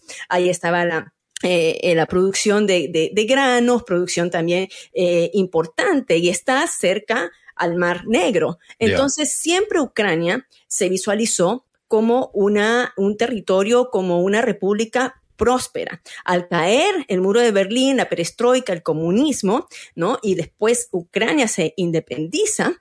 Eh, y antes de eso, incluso Rusia, por ejemplo, en ese momento, Putin está demandando, dentro de sus cuatro demandas, él pide que permanezca el ruso como un idioma oficial. Pero cuando había la Unión Soviética, no dejaban que la gente hablara otros idiomas. Los ucranianos, como ellos eran, comenzaron con su nacionalismo y patriotismo y siempre pegados más para el lado de Occidente, ¿no? Entonces, desde allí ya empieza la, como decir, eh, esa, esa disputa entre los dos. Y Ucrania, pues estratégicamente para, para la, Unión Soviética, que siga la Unión Soviética expandiéndose, porque después de la Guerra Fría, esto fue como que un golpe para, para Rusia, ¿no? Lo del término de la Guerra Fría, algo positivo para el mundo, pero para Rusia no, porque Rusia perdió. y desde entonces ha estado queriendo conquistar a Ucrania y los ucranianos nacionalistas 100%, patrióticos, pero bien pegados al occidente. Eh, eso es importante que nosotros también podamos saber. Esa es, una de las, esa es una de las narrativas, ¿no? De, que eh, una de las cosas que quiere hacer Vladimir Putin es restablecer la, la Unión Soviética Ah, y que por esa razón quiere agarrar a Ucrania. Otra narrativa es, no es necesariamente que él está queriendo eh, volver a la Unión Soviética necesariamente, eh, sino más bien que le preocupa por su propio eh, poder que pueda estar en cuestión. Una democracia que funciona tan cerca a él y que eso eventualmente pues se, le, se le pegue a los rusos las ganas de democracia, básicamente. Ah, de la misma manera que el dictadorcito de Bielorrusia al, al norte de Ucrania tiene más o menos el mismo eh, problema. Eh, ese es el problema con estos líderes. Eh, por esa razón ellos quieren controlar todo, quieren controlar la verdad, quieren controlar eh, cómo los ve, o sea, cómo los cubren, eh, eh, qué se puede decir de ellos, qué no se puede decir de ellos. ¿Por qué? Porque tienen que mantener ese control sobre la gente. Ah, Así son eh, los dictadores, los que ya son dictadores, los que están en proceso de serlo, los que son estudiantes de ellos. Ah, así son. 8.21 minutos de la mañana, la historia está clara ah, en, en cuanto a eso. Evelyn Flores dice, desde años están tratando de envenenarlo. Él antes de comer le pide a un hombre de equipo de protección que apruebe su comida antes de que él se la coma. Eh, Evelyn Flores dice, Samuel, la gente sin educación literal, sin respeto a la vida, gente sin corazón, gente que tienen el diablo adentro. Eh, Mario Garay dice, ya era la Unión Soviética desde antes de la Segunda Guerra Mundial. Eh, correcto. Yep. Eh. Entran a la Segunda Guerra Mundial, ya era la, la, la Unión Soviética. 8.22 minutos en la mañana. All right, continuando con el programa, déjame llevarte a otras noticias importantes del día, incluyendo lo que tiene que ver con la nominación eh, de la jueza eh, Brown. A. Ketanji eh, Brown, eh, la primera jueza afroamericana en la historia de la Corte. Y esto está haciendo muchas noticias por razones obvias, eh, in- incluyendo eh, que es histórica, eh, definitivamente, la, la nominación. Pero además de eso, por la manera que hoy día están actuando al- algunos aquí en Washington, a la manera que todo está politizado. Pero el que mejor Yeah. nos puede hablar de eso acaba de llegar. Es el abogado Órale. Joseph Maluf. abogado Joseph Maluf estaba haciendo el segue a el tema de la jueza, eh, Ketanji Brown, eh, y quisiera que nos diera su opinión sobre los primeros, el primer día eh, de, de su testimonio y de cuestionamiento por parte eh, de los senadores. Algunos definitivamente que hicieron el ridículo, sabemos cuáles son. Ah, me imagino que hablará un poquito sobre ello en breve, pero antes, ¿qué le pareció eh, la jueza? Bueno, claramente una mujer que impresiona a, todos. No es eh, necesariamente el hecho de que sea de la ideología liberal o conservadora. Este presidente es demócrata. Le recuerdo a todas las personas lo que Lindsey Graham repite es eh, elecciones tienen consecuencias. Así Así que es. el presidente de Estados Unidos elige, va a elegir a alguien que es liberal. Punto y final. Eso es absolutamente entendible. Entonces, estas críticas de que por qué ella no piensa como Connie Barrett o por qué no piensa más conservadora es absurdo. Número dos, Right. tiene más de 570 decisiones que ha escrito. No es que es primera vez que ella viene aquí a- al baile. Esto es algo normal para ella. Ella pertenece en la Corte Suprema, tiene experiencia suficiente como, como juez, como litigante, ah, como juez en Corte de Apelaciones y claramente una persona bien preparada. O sea, la educación que esta eh, eh, juez, eh, futura justicia, eh, tomó en su, en su juventud es impresionante. Viene de padres pobres que eran profesores. O sea, vienen con, o sea, viene del pasado humilde, no es pretencioso, pero tiene la educación de los élites. Bueno, no pobres, abogados. Sus padres eran, eh, eh, no sé si pobres, ¿no? Eran media clase. Pero no eran profesores de high school. ¿Cuánto pueden ganar los profesores de high school? Pero O sea, era principal de una escuela, de, eh, tengo entendido. O sea, supuestamente, Pero- según ella, vivía en un buen vecindario, tal cosa. La, la que era más pobre era la otra no, señora. pero no es, no, es, no es que su papá le dejó 400 millones de dólares cuando murió. No, No, Trump- no es Trump, No es ese definitivamente. de- No, y la, la hermana de Trump, que es juez también. Ya. Ah, o sea, es una persona que, que, viene, que se hizo basado en el sueño, que trabajó y se sacrificó y que esencialmente ha comprobado con sus actos, no con sus palabras, que tiene la capacidad para ser juez. Entonces, eh, ayer fue oportunidades para quienes quieren correr para presidente del Partido Republicano, eh, el canadiense Ted Cruz, que lo escuchamos. Am, ¿Qué más? Eh, Oye, o sea, hablando ¿me de Ted? Cruz, vio que estaba en Montana, parece que tuvo un problema en el aeropuerto allá. Eh, lo agarraron discutiéndose con... ¿Por con- ilegal no? Eh, no, estaba en Montana y se está discutiendo con una de las señoras que atiende ahí en el, en el ticket counter debido a que él llegó tarde. El, el- el avión, eh, pues ya habían cerrado sus puertas, eh, llegó tarde y él quería que, que, que, que- que abrieran la puerta. Prepararan el vuelo. Ah, Ya. Abren la puerta y tuvieron que involucrar hasta un policía. Eh, eso fue en no. Montana. Búscate ahí Ted Cruz Montana, Samuel. Eh, para Ya, llegar eso lo. Wow. Wow, estos canadienses no entienden cómo trabajamos aquí en Estados Unidos. Y uno, reglas aquí. y uno tendría que tener cuidado, ¿no? Porque estando en Montana está cerquita de la frontera con Canadá. Termina, podría terminar Oh, deportado. Eh, Como te digo, tal vez lo eh, mandan para Canadá y no dejan que regrese. Exacto. Dios quiera. They're not sending their Anyway. best. No están enviando sus Regresando a las mejores. audiencias. Ya. E- esencialmente una oportunidad para personas dar discursos políticos. No hubo nada significante, no van a encontrar nada significante. Y, y la verdad que da cólera, primero, dos cosas. ¿Por qué enfatizar y recordar toda la lloradera con Brett Kavanaugh? Yo digo lo que dijo Jimmy Kimmel. Hagan lo mismo. Hagan lo mismo que hicieron con Brett Kavanaugh y preparen que todos los hombres que acusan a la juez Brown Jackson de tratar de violarlos cuando eran jóvenes, que entonces se presenten. Oh, no hay ninguna persona. ¿Eh? Entonces, es diferente. Esta persona no es controversial. Por eso es que eh, me pareció absurdo y completamente ridículo porque se les olvidó que Amy Coney Barrett también tuvo, fue la última persona nombrada a la Corte Suprema, tuvo una audiencia mucho más corta, proceso mucho más limitado, tiene menos experiencia que esta juez y claramente eh, eh, la confirmaron sin ninguna preocupación. O sea, eh, esto es, eh, como te digo, es nada más para hacer puntos políticos, pero que juez, como juez, ella tenga la capacidad, la habilidad y la preparación para, para contribuir, Alejandro. Y esta es la parte que muchas personas no entienden. La Corte Suprema, número uno, no es el Congreso. Ahí no se pasan leyes. La Corte no reforma. El único caso que yo puedo criticar, porque soy consciente, que de verdad fue un caso completamente hecho del aire, es el caso de Roe en contra de Wade. Ah, es una necesidad que el Congreso nunca ha resuelto y la Corte Suprema se vio en este caso de Roe en contra de Wade. Tomó una posición que no y actuaron. Y no sé si tendría que verse pero- obligada, abogado. Pudieron simplemente haber no creado ley y dejar que la legislatura se encargara cada de eso. estado, pero las consecuencias er- er- eran terribles y, y llegó el punto donde tú tienes que siempre regresar a la primera a la primera pregunta, ¿no? De todo esto es Mm. qué derecho tiene una mujer para controlar su cuerpo, Mm. qué derecho tiene una mujer para decidir. Pero también ¿Qué va hay una pregunta más el hombre grande. no tiene el embarazo, entonces son los hombres los que previamente antes de Roe v. Wade, con una juez confirmada por el Partido Republicano, Pero hablando de Ronald constitucionalidad,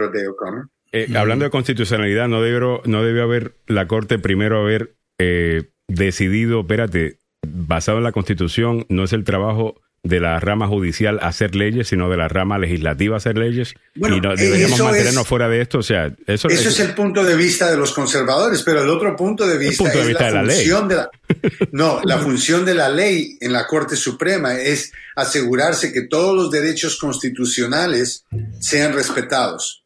Y en Roe v. Wade encontraron que bajo diferentes enmiendas, incluyendo la enmienda de privacidad, bajo la cuarta, la 14 enmienda, todas estas enmiendas constitucionales, esa es la función de la Corte también. No solamente es decir, este gana, este pierde, es también interpretar la Constitución. Te voy a dar un ejemplo más ah, obvio.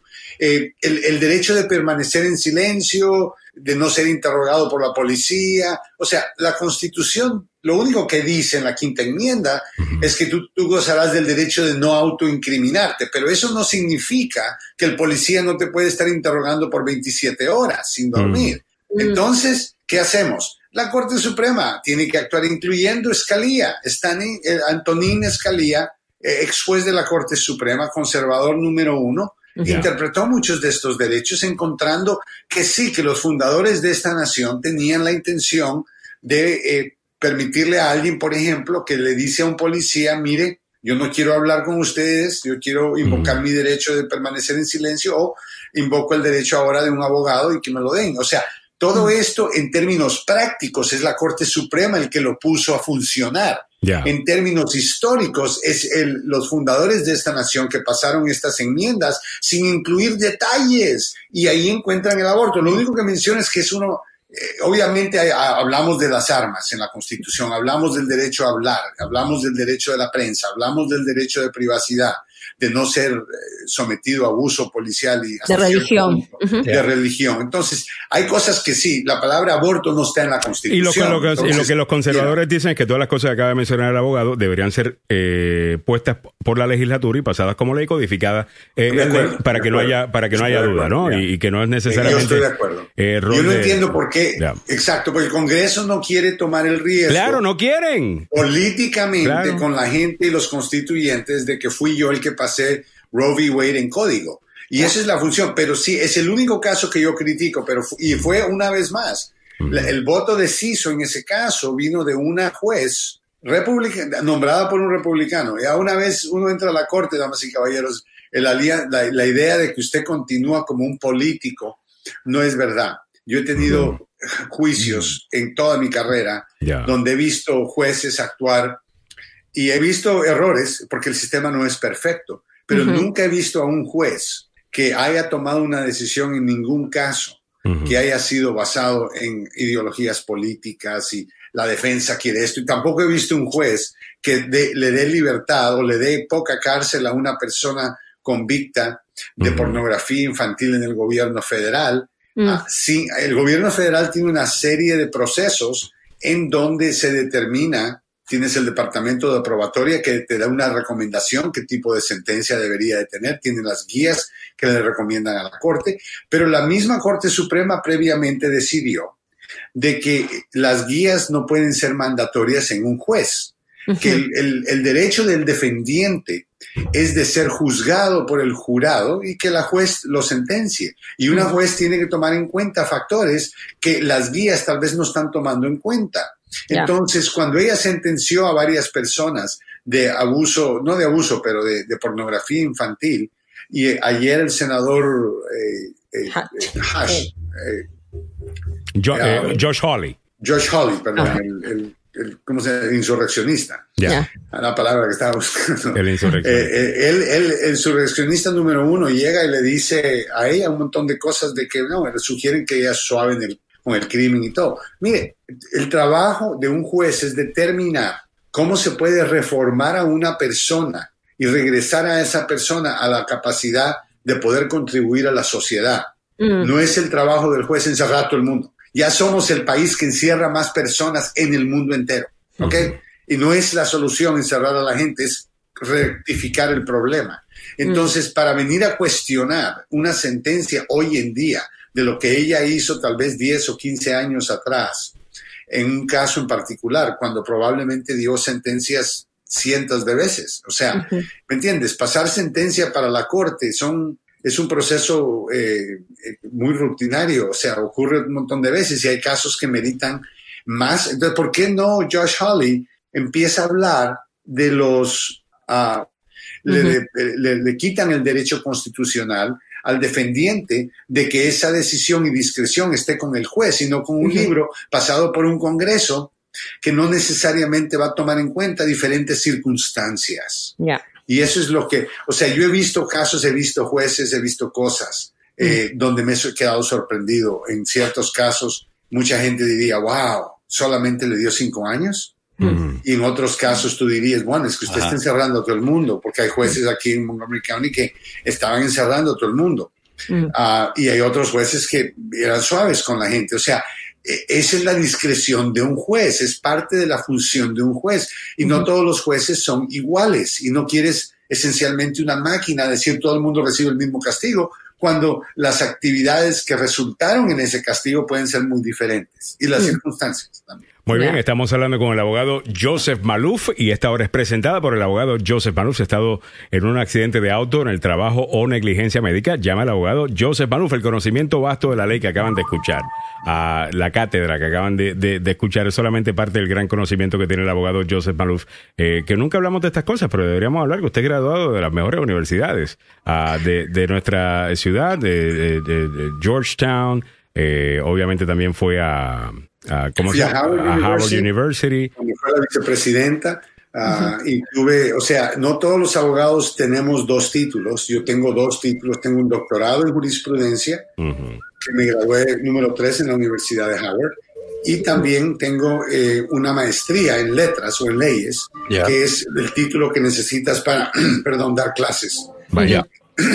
Dar clases en una universidad, ese es el título, un- una- y eso es de Georgetown, que es la mejor, una de las mejores universidades de leyes en el país. Así es. Así que, pero obviamente es el cariño que le tengo a mi clientela y el, el- el deseo de ganar sus casos y conseguirles la mejor compensación posible ah, lo que de verdad me motiva, Alejandro. El abogado Joseph Baluf lleva más, eh, bueno, ya, ¿cuánto tiempo ya, abogado? 30 y... Va a cumplir 33 años ahora. Casi nada, mire. Wow. Casi 30 nada. 33 años, el abogado Joseph Baluf. Llámelo en este momento al siguiente número. 301-947-8998. Repito, 301-947-8998. Y como el propio abogado lo dio a conocer, tiene licencia para trabajar en Washington, Maryland y Virginia y dos oficinas para su servicio. Así que si usted se ve envuelta, envuelto en un accidente, no dude en llamar al abogado Joseph Maluf después de ir al hospital. Llámalo al 301-947-8998. El abogado Joseph Maluf, la demanda más rápida del oeste. All right, muy bien. Eh, Evelyn Flores nos dice, no mencionen al payaso de Ted Cruz. Me hierve la sangre, me sube la presión, me da de todo cuando escucho el nombre de ese inepto. Eh, Nancy Onassis eh, nos dice que buenos días. eh, hoy empiezan las preguntas a la jueza y mañana también vamos a ver cómo la, la atacan los republicanos demócratas, cómo la harán para defenderla. Eh, y también nos dice Cojute City Garbage, lo siento, haber mencionado al ilegal canadiense que se cree estadounidense y no cubano, pero que va a México de vacaciones. Apologies everyone. Eh, Nancy Onassis dice, el juez Thomas está en el hospital, no se sabe claramente qué es lo que tiene. Los médicos dicen que tiene una gripe, es muy dudoso, lo Sí. saben. Sí, lo mencionamos ayer, aparentemente lo que Yo- tiene es una infección, ¿no? Una infección, pero uno Urinaria. nunca sabe, ¿no? Que, es, es algo, dicen que no es nada serio. Ya A mí fuera de la 31 infección que de tiene en su matrimonio con su esposa, que eh, Sí, la- Ay, la sí. esposa es una infección, honestamente. sinceramente, esa señora que es parte de la de los del enero 6 Enero 6, sí. y estuvo La allí, una la, la esposa de un Le dio refugio en la casa a personas que estuvieron en la insurrección. una una Estuvo en la casa de ella. esposa de un juez de la Corte Suprema de, De la- los es- Estados Unidos. Eso es mayor, ¿ah? Eso es, es, es mayor. O sea, Y no estos son los que se llaman patrióticos. O, o sea, Mm. es increíble. Ah, pero eh, el- este juez, o sea, está con una infección, dicen que está en una condición estable. Recordemos que es el que tiene mayor tiempo en la Corte Suprema, ya más de 30, 30 años. Sí, era el más Sí. joven nombrado. Ya. Sí, él tiene 73 años. Y algo que también están diciendo es que es curioso, y usted debe saberlo, abogado, dice que usualmente eh, la salud de, de- de las personas públicas siempre se dan a conocer rápidamente, pero en el caso de los jueces de la Corte Suprema es como que algo un poco oculto, porque esto ocurrió el viernes y recién lo están anunciando ayer. ¿no? Bueno, Sacan porque un tiene, comunicado. como, como nos dimos cuenta cuando Trump estaba corriendo para presidente, y cuando Mitch McConnell se robó uno de los nombramientos del presidente Barack Obama de Merrick Garland a la Corte Suprema. Mm, Y si eso hubiera ocurrido, que es lo que la Constitución dice, debe ocurrir que el presidente que tenía un año todavía en el poder nombra al a la cuando había una vacante, él nombra Claro. al siguiente juez y él lo nombra y el, con- y el Senado dice la Constitución con el Consejo y, y el, con- y la confirmación del Senado. Bueno, el Senado, Mitch McConnell dijo, no, no vamos a tener, estamos muy ocupados por un año y preferimos tener una corte de ocho jueces donde muchas decisiones quedaron empatadas y no se resolvió nada. Entonces, Mm. hemos visto el daño que ocurre, pero en esta ocasión, yo creo que eh, lo que estás viendo ahora es eh, una, eh, una adaptación política al proceso legal en donde todavía ahora ves más y más miembros del Congreso politizar el proceso que nunca antes. Mira, eh, eh, eh, Alguien estaba haciendo un comentario. Ginsburg ganó 96 votos, 96. Y ella nadie la acusaba de ser conservadora ni balanceada. No. Es súper liberal. Súper liberal. Y le dieron 96 votos a su favor, en contra de tres votos y uno que se quedó dormido. El O sea, mismo senador Orrin Hatch de Utah votó. A, a favor de ella. Eh, Y creo que en ese momento él era, creo que el, el jefe de ese comité, ¿no? El comité eh, judicial, eh, que, la, que la confirmó. O sea, señor, o sea, e- es que ha cambiado mucho. Alguien estaba haciendo el comentario, abogado, de que nuestro país se ha convertido, los Estados Unidos se ha convertido, precisamente en, en, en lo que hemos, de, en lo que, de lo que nos hemos escapado de, de Ah. nuestros países, esta politiquería barata. Sí, eh, eso tiene que cambiar porque mira, ahora eso, están eso lo trajo. especulando. Hace rato que venía así y venía empeorando, pero con el llegar con Trump, esto ll- llegó a otros niveles, abogado. Oh, mira, Trump lo que puso a la venta fue la corte. La puso a la venta porque lo que él prometió, él fue el primero en prometer, primero que iba a poner jueces que iban a decir casos de esta forma y la otra forma. Es una cosa decir, mire, voy a nombrar un juez de una minoría para tratar de balancear la, lo que es diversidad en la corte, que el mismo Lindsey Graham dijo que estaba de acuerdo. Y una mujer afroamericana no hemos tenido nunca. Nunca. Y hay, como nos hemos dado cuenta en los últimos días, más que suficientes mujeres calificadas para el trabajo. Entonces, es darle una oportunidad. Y ahora le estamos dando una oportunidad a alguien que es afroamericana, pero que es una persona preparada. No es que, mire, porque es afroamericana le vamos a dar la chamba. No, es una persona, pero hablando Pero de abogado, pero ¿por qué la gente hace esa, eh, por qué la gente piensa eso? Bueno, piensan eso también porque por... Trump lo ha hecho. No, eh, y lo por ha hecho- abogado y por Kamala Harris. Lo piensan por Ah, Kamala sí. Harris. Eh, Sí, porque sí, a sí. Harris, y, y vamos a mostrar el último video ah, que está dándole la ronda a las redes sociales eh, últimamente.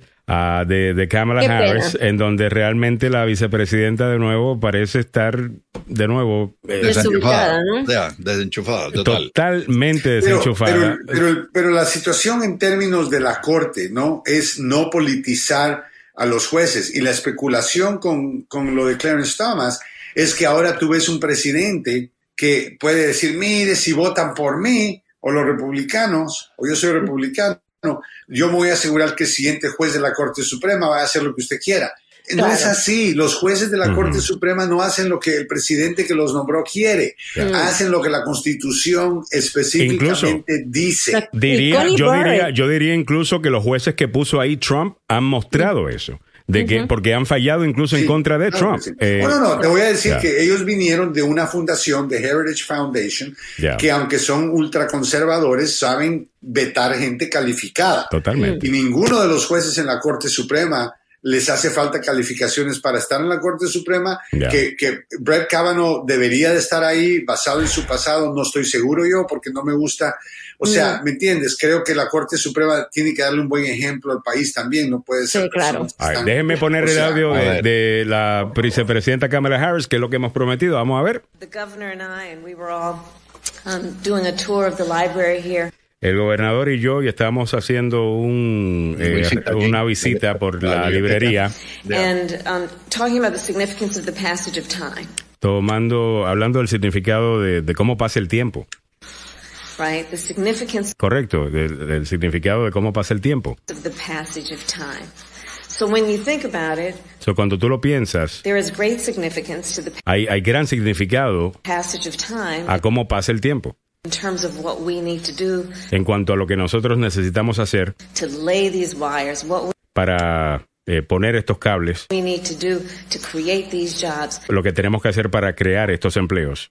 And there is such great significance Y hay este gran significado en, to the passage of time en cómo pasa el tiempo. Alejandro, me estoy quedando dormido. No, no, hold on. In the life of our children. Cuando pensamos en un día en la vida de nuestros hijos.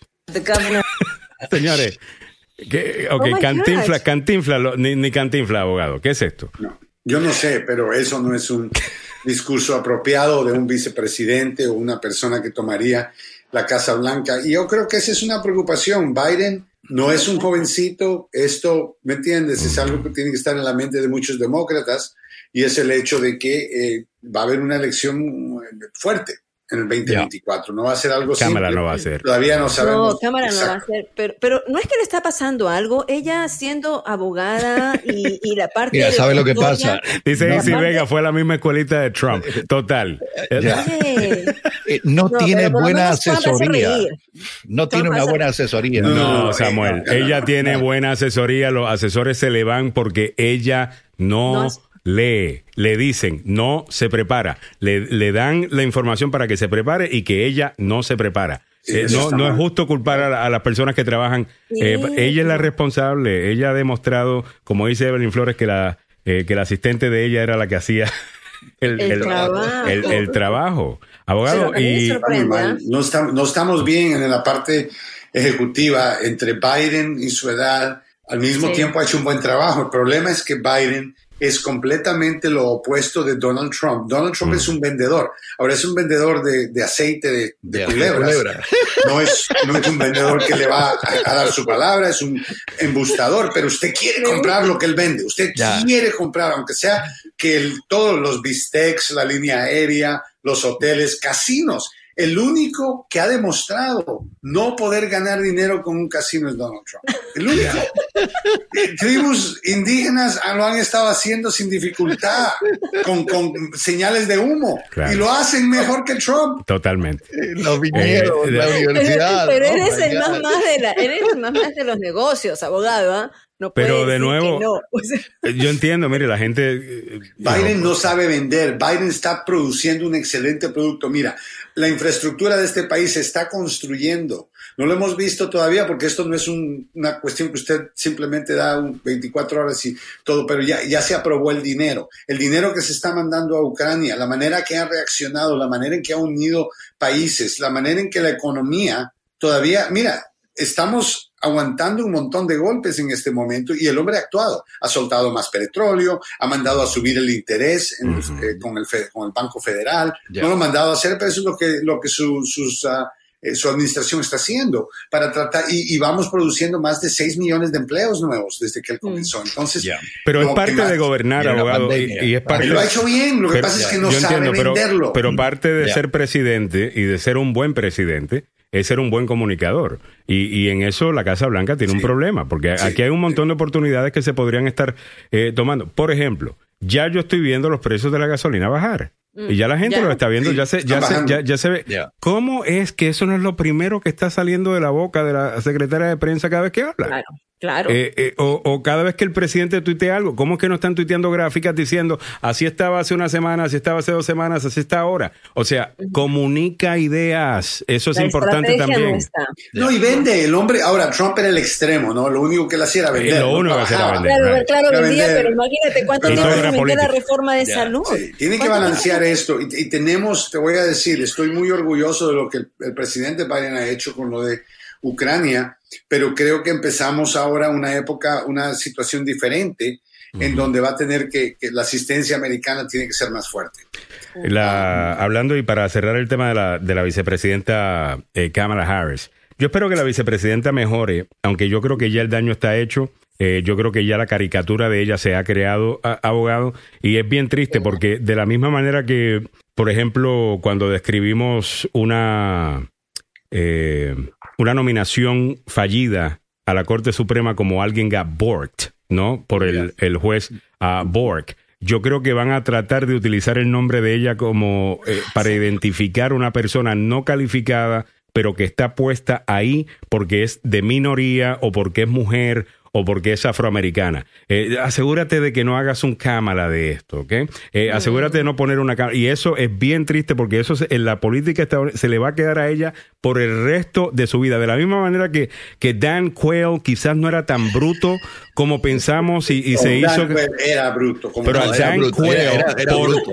pero gracias a Dan, bruto. pero ¿sabes qué? Gracias a Dan Quayle, eh, que habló con, con, con el vicepresidente Mike Pence y lo estaba Sí, asesorando y le estaba diciendo, haga lo correcto el día del 6 de enero. Y gracias en parte a él, él hizo lo correcto. Y Sí, mira, sí, en la sí. historia de la política estadounidense, Dan Quayle, el más bruto de la historia. Ya. Toda la vida, el vicepresidente de George H. Walker. No, pero Kamala le quiere hacer competencia. Aparentemente, abogado. Y me da mucha pena porque una vez te marcan con eso, no se te quita. No, no, Sí. tiene que, mira, yo creo que esta administración todavía tiene tiempo para rescatar lo y, y- y para rescatar las elecciones del 2024. Absolutamente tienen, tienen nada malo en su administración. Mira cuántos escándalos por semana. Los viernes era una tensión nerviosa con todo el mundo porque sabían que a las 4 o 5 de la tarde Lanzaba salía la bomba. Will Blitzer sale pegando de gritos que hay otro breaking news y sale no sé qué otra bomba. Entonces, cada viernes era, Trump nos hacía algo todos los fines de semana,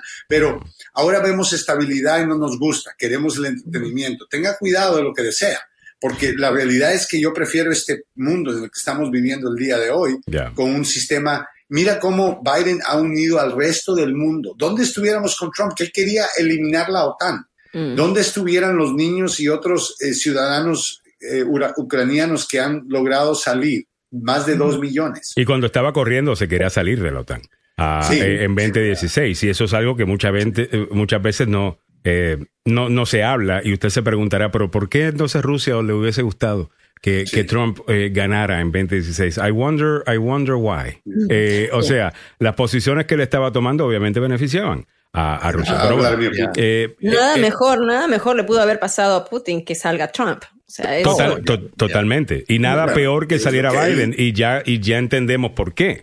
Eh, Mira cómo ha logrado unir, como dice el abogado eh, Joseph Malouf. A lo mejor cualquier otro presidente estadounidense normal lo hubiese logrado. A lo mejor un George W. Bush lo hubiese logrado. A lo mejor un Ronald Reagan lo hubiese eh, logrado. Un Clinton, un Obama lo hubiesen eh, logrado. Pero definitivamente que no esta nueva ah, cepa de republicanos que, No, que no, estamos no, viendo con no. Trump. Una mala cepa. Eh, esa Eh, cepa eh, hubiese estado con Rusia. O sea, es- esto es Claro, increíble. Ahorita, Ya. si Trump fuera el presidente, ese es un juego que no hemos hecho y deberíamos de hacerlo. Ya. El juego es, ¿qué hubiera pasado si Trump hubiera tomado la decisión? Y usted empieza a ver todas las decisiones que ha tomado Biden desde el comienzo del conflicto hasta el día de hoy y lo que Trump hubiera hecho, hecho en, Oh. en esa situación, que hubiera hecho nada en contra de Rusia, no hubiera tomado sanciones, Rusia estuviera eliminando más y más personas, no hubiera unidad internacional, estuviera la OTAN actuando solo, sola, ah, no sería lo que no sería lo que estamos viendo ahora. Y lo que estamos viendo ahora, bajo las circunstancias, eh, eh, han sido decisiones correctas, educadas, cuidadosas. Y no son las irresponsabilidades de mandar un tuit de decir, oh, Rocketman, ¿cómo anda Ah. todo con, los weapons, con las bombas nucleares? Volviendo- eh, con Corea del Norte y Trump. Eh, me dice eh, Nancy Onassis, eh, nos dice, pregunta, ¿quién controla los precios de las gasolineras? Porque veo aquí en Maryland, no los veo los precios bajos. Ayer eh, puse, estaba en 4 dólares 2 centavos. Eh, Los demás por ahí, por ahí van. Es por ahí donde va la cosa, pero ha mejorado. Eh, definitivamente los precios de la gasolina están eh, controlados por el mercado eh, de petróleo y por otras eh, razones. Por ejemplo, en este momento en Maryland vas a notar que tu precio está un poquito más bajo porque hay un tax holiday sobre los eh, taxes que se le cobra a esa gasolina. Pero Entonces, eso ha ayudado. Absolutamente, y también sepan que mientras más gasolina se está usando, más sube el precio. Yeah. Mientras, entonces, ese balance se está haciendo. Ahora, puede chequear en el Internet. Si usted chequea cuál es la, la gasolina más barata, aquí en Maryland, por ejemplo, en Free State Petroleum Corporation, en Rockville, está vendiendo a 3.76 el galón Cash, de ¿verdad? gasolina regular, cash, Creo gasolina cash, regular. ya. Pero 3.76 no está mal. Estamos viendo los números bajar. Ahora, claro, eh, eh, es algo que la administración no tiene todo el control. Es mentira que el presidente controla el precio de la gasolina. Eh, Pero lo, lo que abogado, ayuda mira cómo cómo es lo que las cosas. Biden hizo, ¿no? Biden fue a hablar con la OPEC y la OPEC es la que soltó más producción Ya. y está hablando con Arabia Saudita. Pero mira cómo, pero mira cómo hace Fox News. Pero mira cómo hace. Fox News. Porque Fox Ajá. News te dice, los precios de la gasolina están altos, los precios de la gasolina están altos. Y te pone a gritar que los precios de la gasolina están altos. El presidente Biden va y habla eh, con los países eh, de la OPEC. Ah, y ahí lo ponen como, ay, mira, Biden rogándole a los países para que le bajen el precio, tal cosa. No, no, no hay movida que él haga que no vaya a ser criticada. Claro, él no puede ganar. Él no puede. Mira, Sí, lo- con los republicanos él no va a ganar, pero con los hechos, los actos que él ha voy. Eso demuestra. A, a eso voy, abogado. Entonces, por esa razón le pregunto de nuevo, ¿por qué razón en la Casa Blanca, si ya nos dimos cuenta de que la gran mentira que estaban contando los republicanos, que la razón que los precios de la gasolina están altos después de haber cancelado el petróleo de Rusia es porque no estamos eh, buscando nuestro propio petróleo en nuestro territorio. Y uno, eh, crudo americano, la respuesta, suelten al crudo americano para que puedan eh, bajar los precios, tal cosa, cuando la realidad del caso es que la- las compañías de energía tienen un montón de tierras disponibles para explorar y no lo están haciendo porque no quieren subir la producción porque eso causaría que el precio baje y con eso ellos perderían ganancias. ¿Por qué no está saliendo la Casa Blanca todos los días diciendo, yo eh, le estamos invocando a las compañías eh, privadas de petróleo que por favor suelten esa energía americana? O sea, que utilicen la misma frase que está utilizando el republicano, pero en vez de dirigida a la administración, dirigida a las compañías que son los que verdaderamente controlan eh, eh, este mercado. Esa sería la estrategia. Ahí los callas.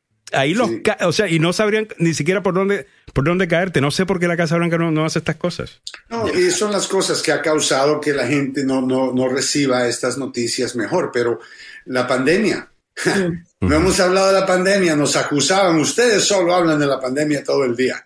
Y ahora la gente se COVID, le COVID, olvida. COVID, COVID, COVID. COVID, COVID, Ya. COVID, COVID, COVID, COVID. COVID, y se les olvida lo que pasamos y las decisiones que Donald Trump estuvo tomando y cómo se politizó gracias a él el uso de mascarilla y todo. Ayer escuché por tres o diez segundos que se sentía como ocho horas. Un pequeño, cambiando el canal, veo a Tucker Carlson Santo con Kid Dios. Rock, Ajá, entrevistando lo que se fue dos días a la casa de Kid Rock a quedarse con él. Mira. Le pregunta, mira, ¿cómo, cuéntame de la pandemia, ¿qué piensas de Fauci? Y lo que Ah. Kid Rock dice, F Fauci. ya. Eso es lo que pienso. Y Carlson se ríe y le dice, tú sabes que mucha gente en Estados Unidos dice lo mismo de Fauci.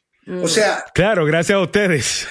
gracias a ustedes. exacto. ellos crean una situación y después reportan la situación que ellos han creado diciendo, wow, se ha creado tal situación.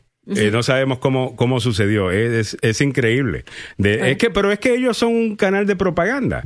Ah, es, es propaganda del Estado. Lo único que ya no está su, su presidente en el poder, entonces ya no son pues propaganda del Estado, sino propaganda de la oposición, pero sigue siendo eh, eso. Ah. Todo lo critican, todo les molesta.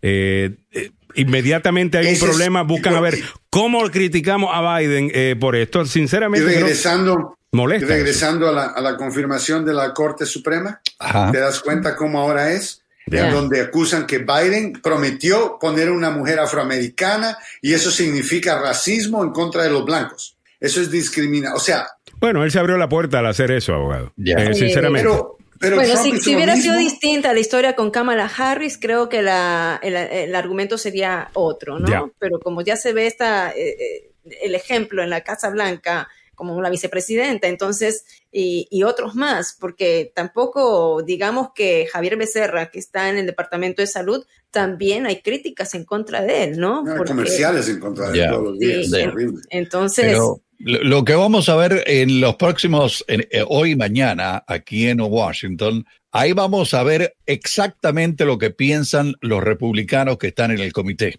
mm, Y Mm. vamos, yo, yo creo que mañana vamos a tener mucho van a haber acusaciones de que ella fue muy suave con este crimen, que hay, ¿me entiendes? O sea, eso es lo típico, pero no va a pasar nada. Ya Joe Manchin empezó a criticar a, a Josh Halley Mm. y le empezó a criticar lo que dijo, Lo cual señala que, que Manchin es 100% con la juez.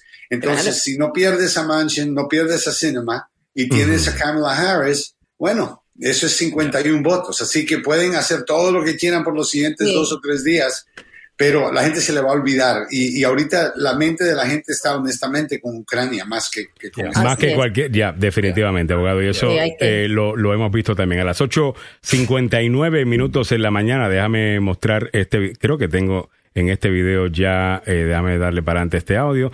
Aquí estamos viendo la preparación, esta es la cobertura del Washington Post de el- la vista La audiencia. Ujú. de la audiencia del día de hoy, segundo día de la confirmación de la Corte Suprema, eh, para la Corte Suprema de la jueza Ketanji Brown Jackson. Ah, aquí estamos viendo eh, a la senadora de Wisconsin, que yo pienso debería definitivamente eh, ser considerada ah, la como candidata para 2024 Amy. como presidenta. Amy, Eh, Amy Barrett, y aquí está este, el, el siete nalgas ah, de, Nice. de- es que él nunca, él se, él se siente en todas las posiciones a vida y por haber. Eh, Ay, eh, Alex. eh, este es nada más me, me parece una nice apodo, un buen apodo. el Instagram. Muy Trumpian. Ahí, ahí Siete está nalgas. el siete nalgas. Ah, ahí vimos a otra, la Marsha Blackburn. Esta es otra joyita Ya, que sí. preguntó ayer eh, si la jueza va a implementar o a tratar de inyectar eh, Critical Race Theory a la Constitución estadounidense, Por porque Dios. claro está, eso es la capacidad que tiene un juez de inyectar cosas a la Sí. Constitución. Ah, no o sea, o no saben, o qué. qué- no, qué no, ellos claro que saben. Saben muy bien, saben muy bien. todas estas personas, quiero decir esto porque algunas veces no, no, no lo decimos. Ya. Todas estas personas que han llegado al Senado y que han llegado a la Cámara y han llegado a la Casa Blanca, todos tienen cierto nivel de preparación. Todos Sí. han sido personas relativamente exitosas en su vida. Llegar a ganar una elección no es tan fácil. Ah, ok, toma mucho. So, cuando usted ve a esta gente decir estupideces, es a propósito que las están diciendo. ¿Ok? Y lo que básicamente están diciendo es: yo pienso que mis seguidores son brutos, así que yo voy a decir estupideces que ellos creen. Porque ellos saben, ellos saben. Ah, pero bueno, eh, dicen hasta las amantes le van a sacar este juego. Aunque no, no, eh, supuestamente está una señora muy, eh, ha sido confirmada ya eh, eh, varias veces. Pero ya ha pasado ese Ketanji proceso. Brown Jackson no tiene ningún antecedente de ese tipo. Es una persona que ha vivido una vida recta y no ha pasado el chequeo y el escrutinio del Senado una vez en el pasado. Lo ha pasado tres veces en el pasado. Sí. Esta es la cuarta vez que está en el mismo grupo de senadores. Fue confirmada en junio del año pasado cuando Biden la nombró a la Corte de Apelaciones con el propósito de elevarla a la Corte Suprema, Suprema y eso fue lo que hizo. Así que, una vez más, es puro oportunidad política para meter puntos, pero nada que va a cambiar la confirmación de la primera juez afroamericana en este país. Sí, además. Hay que recordar que este es un comité bipartidista, todavía no están en el pleno, es un comité bipartidista de eh, 11 senadores republicanos y 11 demócratas, luego recomiendan para que se vote ya en el pleno del Senado, ¿no? Ya, es el comité judicial que, que siempre hace, pues, eh, estas, estas vistas, no solamente para, para la Corte Suprema, sino para, eh, la- Todas las cortes para todas federales. las cortes federales. Y la comisión de sentencias y otras posiciones que requieren confirmación del Senado. Bueno, esto va, está a punto de comenzar, estaremos pendientes, el abogado Joseph Maluf me imagino que estará pendiente eh, también y su análisis lo tendremos acá exclusivamente. Bueno, y estoy seguro en estos tiempos siempre lo pueden ver también en, en diferentes canales a nivel nacional, el abogado Joseph Maluf. Así que, Ayer, ayer fue interesante. a ver, Ah, ¿por sí. qué? A ver. Bueno, estuve en CNN, Ajá. me fui corriendo para Telemundo Vaya. Ah, y después estuve con Univisión de- más tarde, Pues porque ves. todos los canales estaban, o sea, la- ayer fue un día bien ocupado para mí. Y bueno, y de eso se trata el, este conocimiento vasto que tiene el abogado Joseph Maluf, y usted lo tiene aquí todos los días en la, en la agenda. Muchas gracias, abogado eh, Joseph Maluf.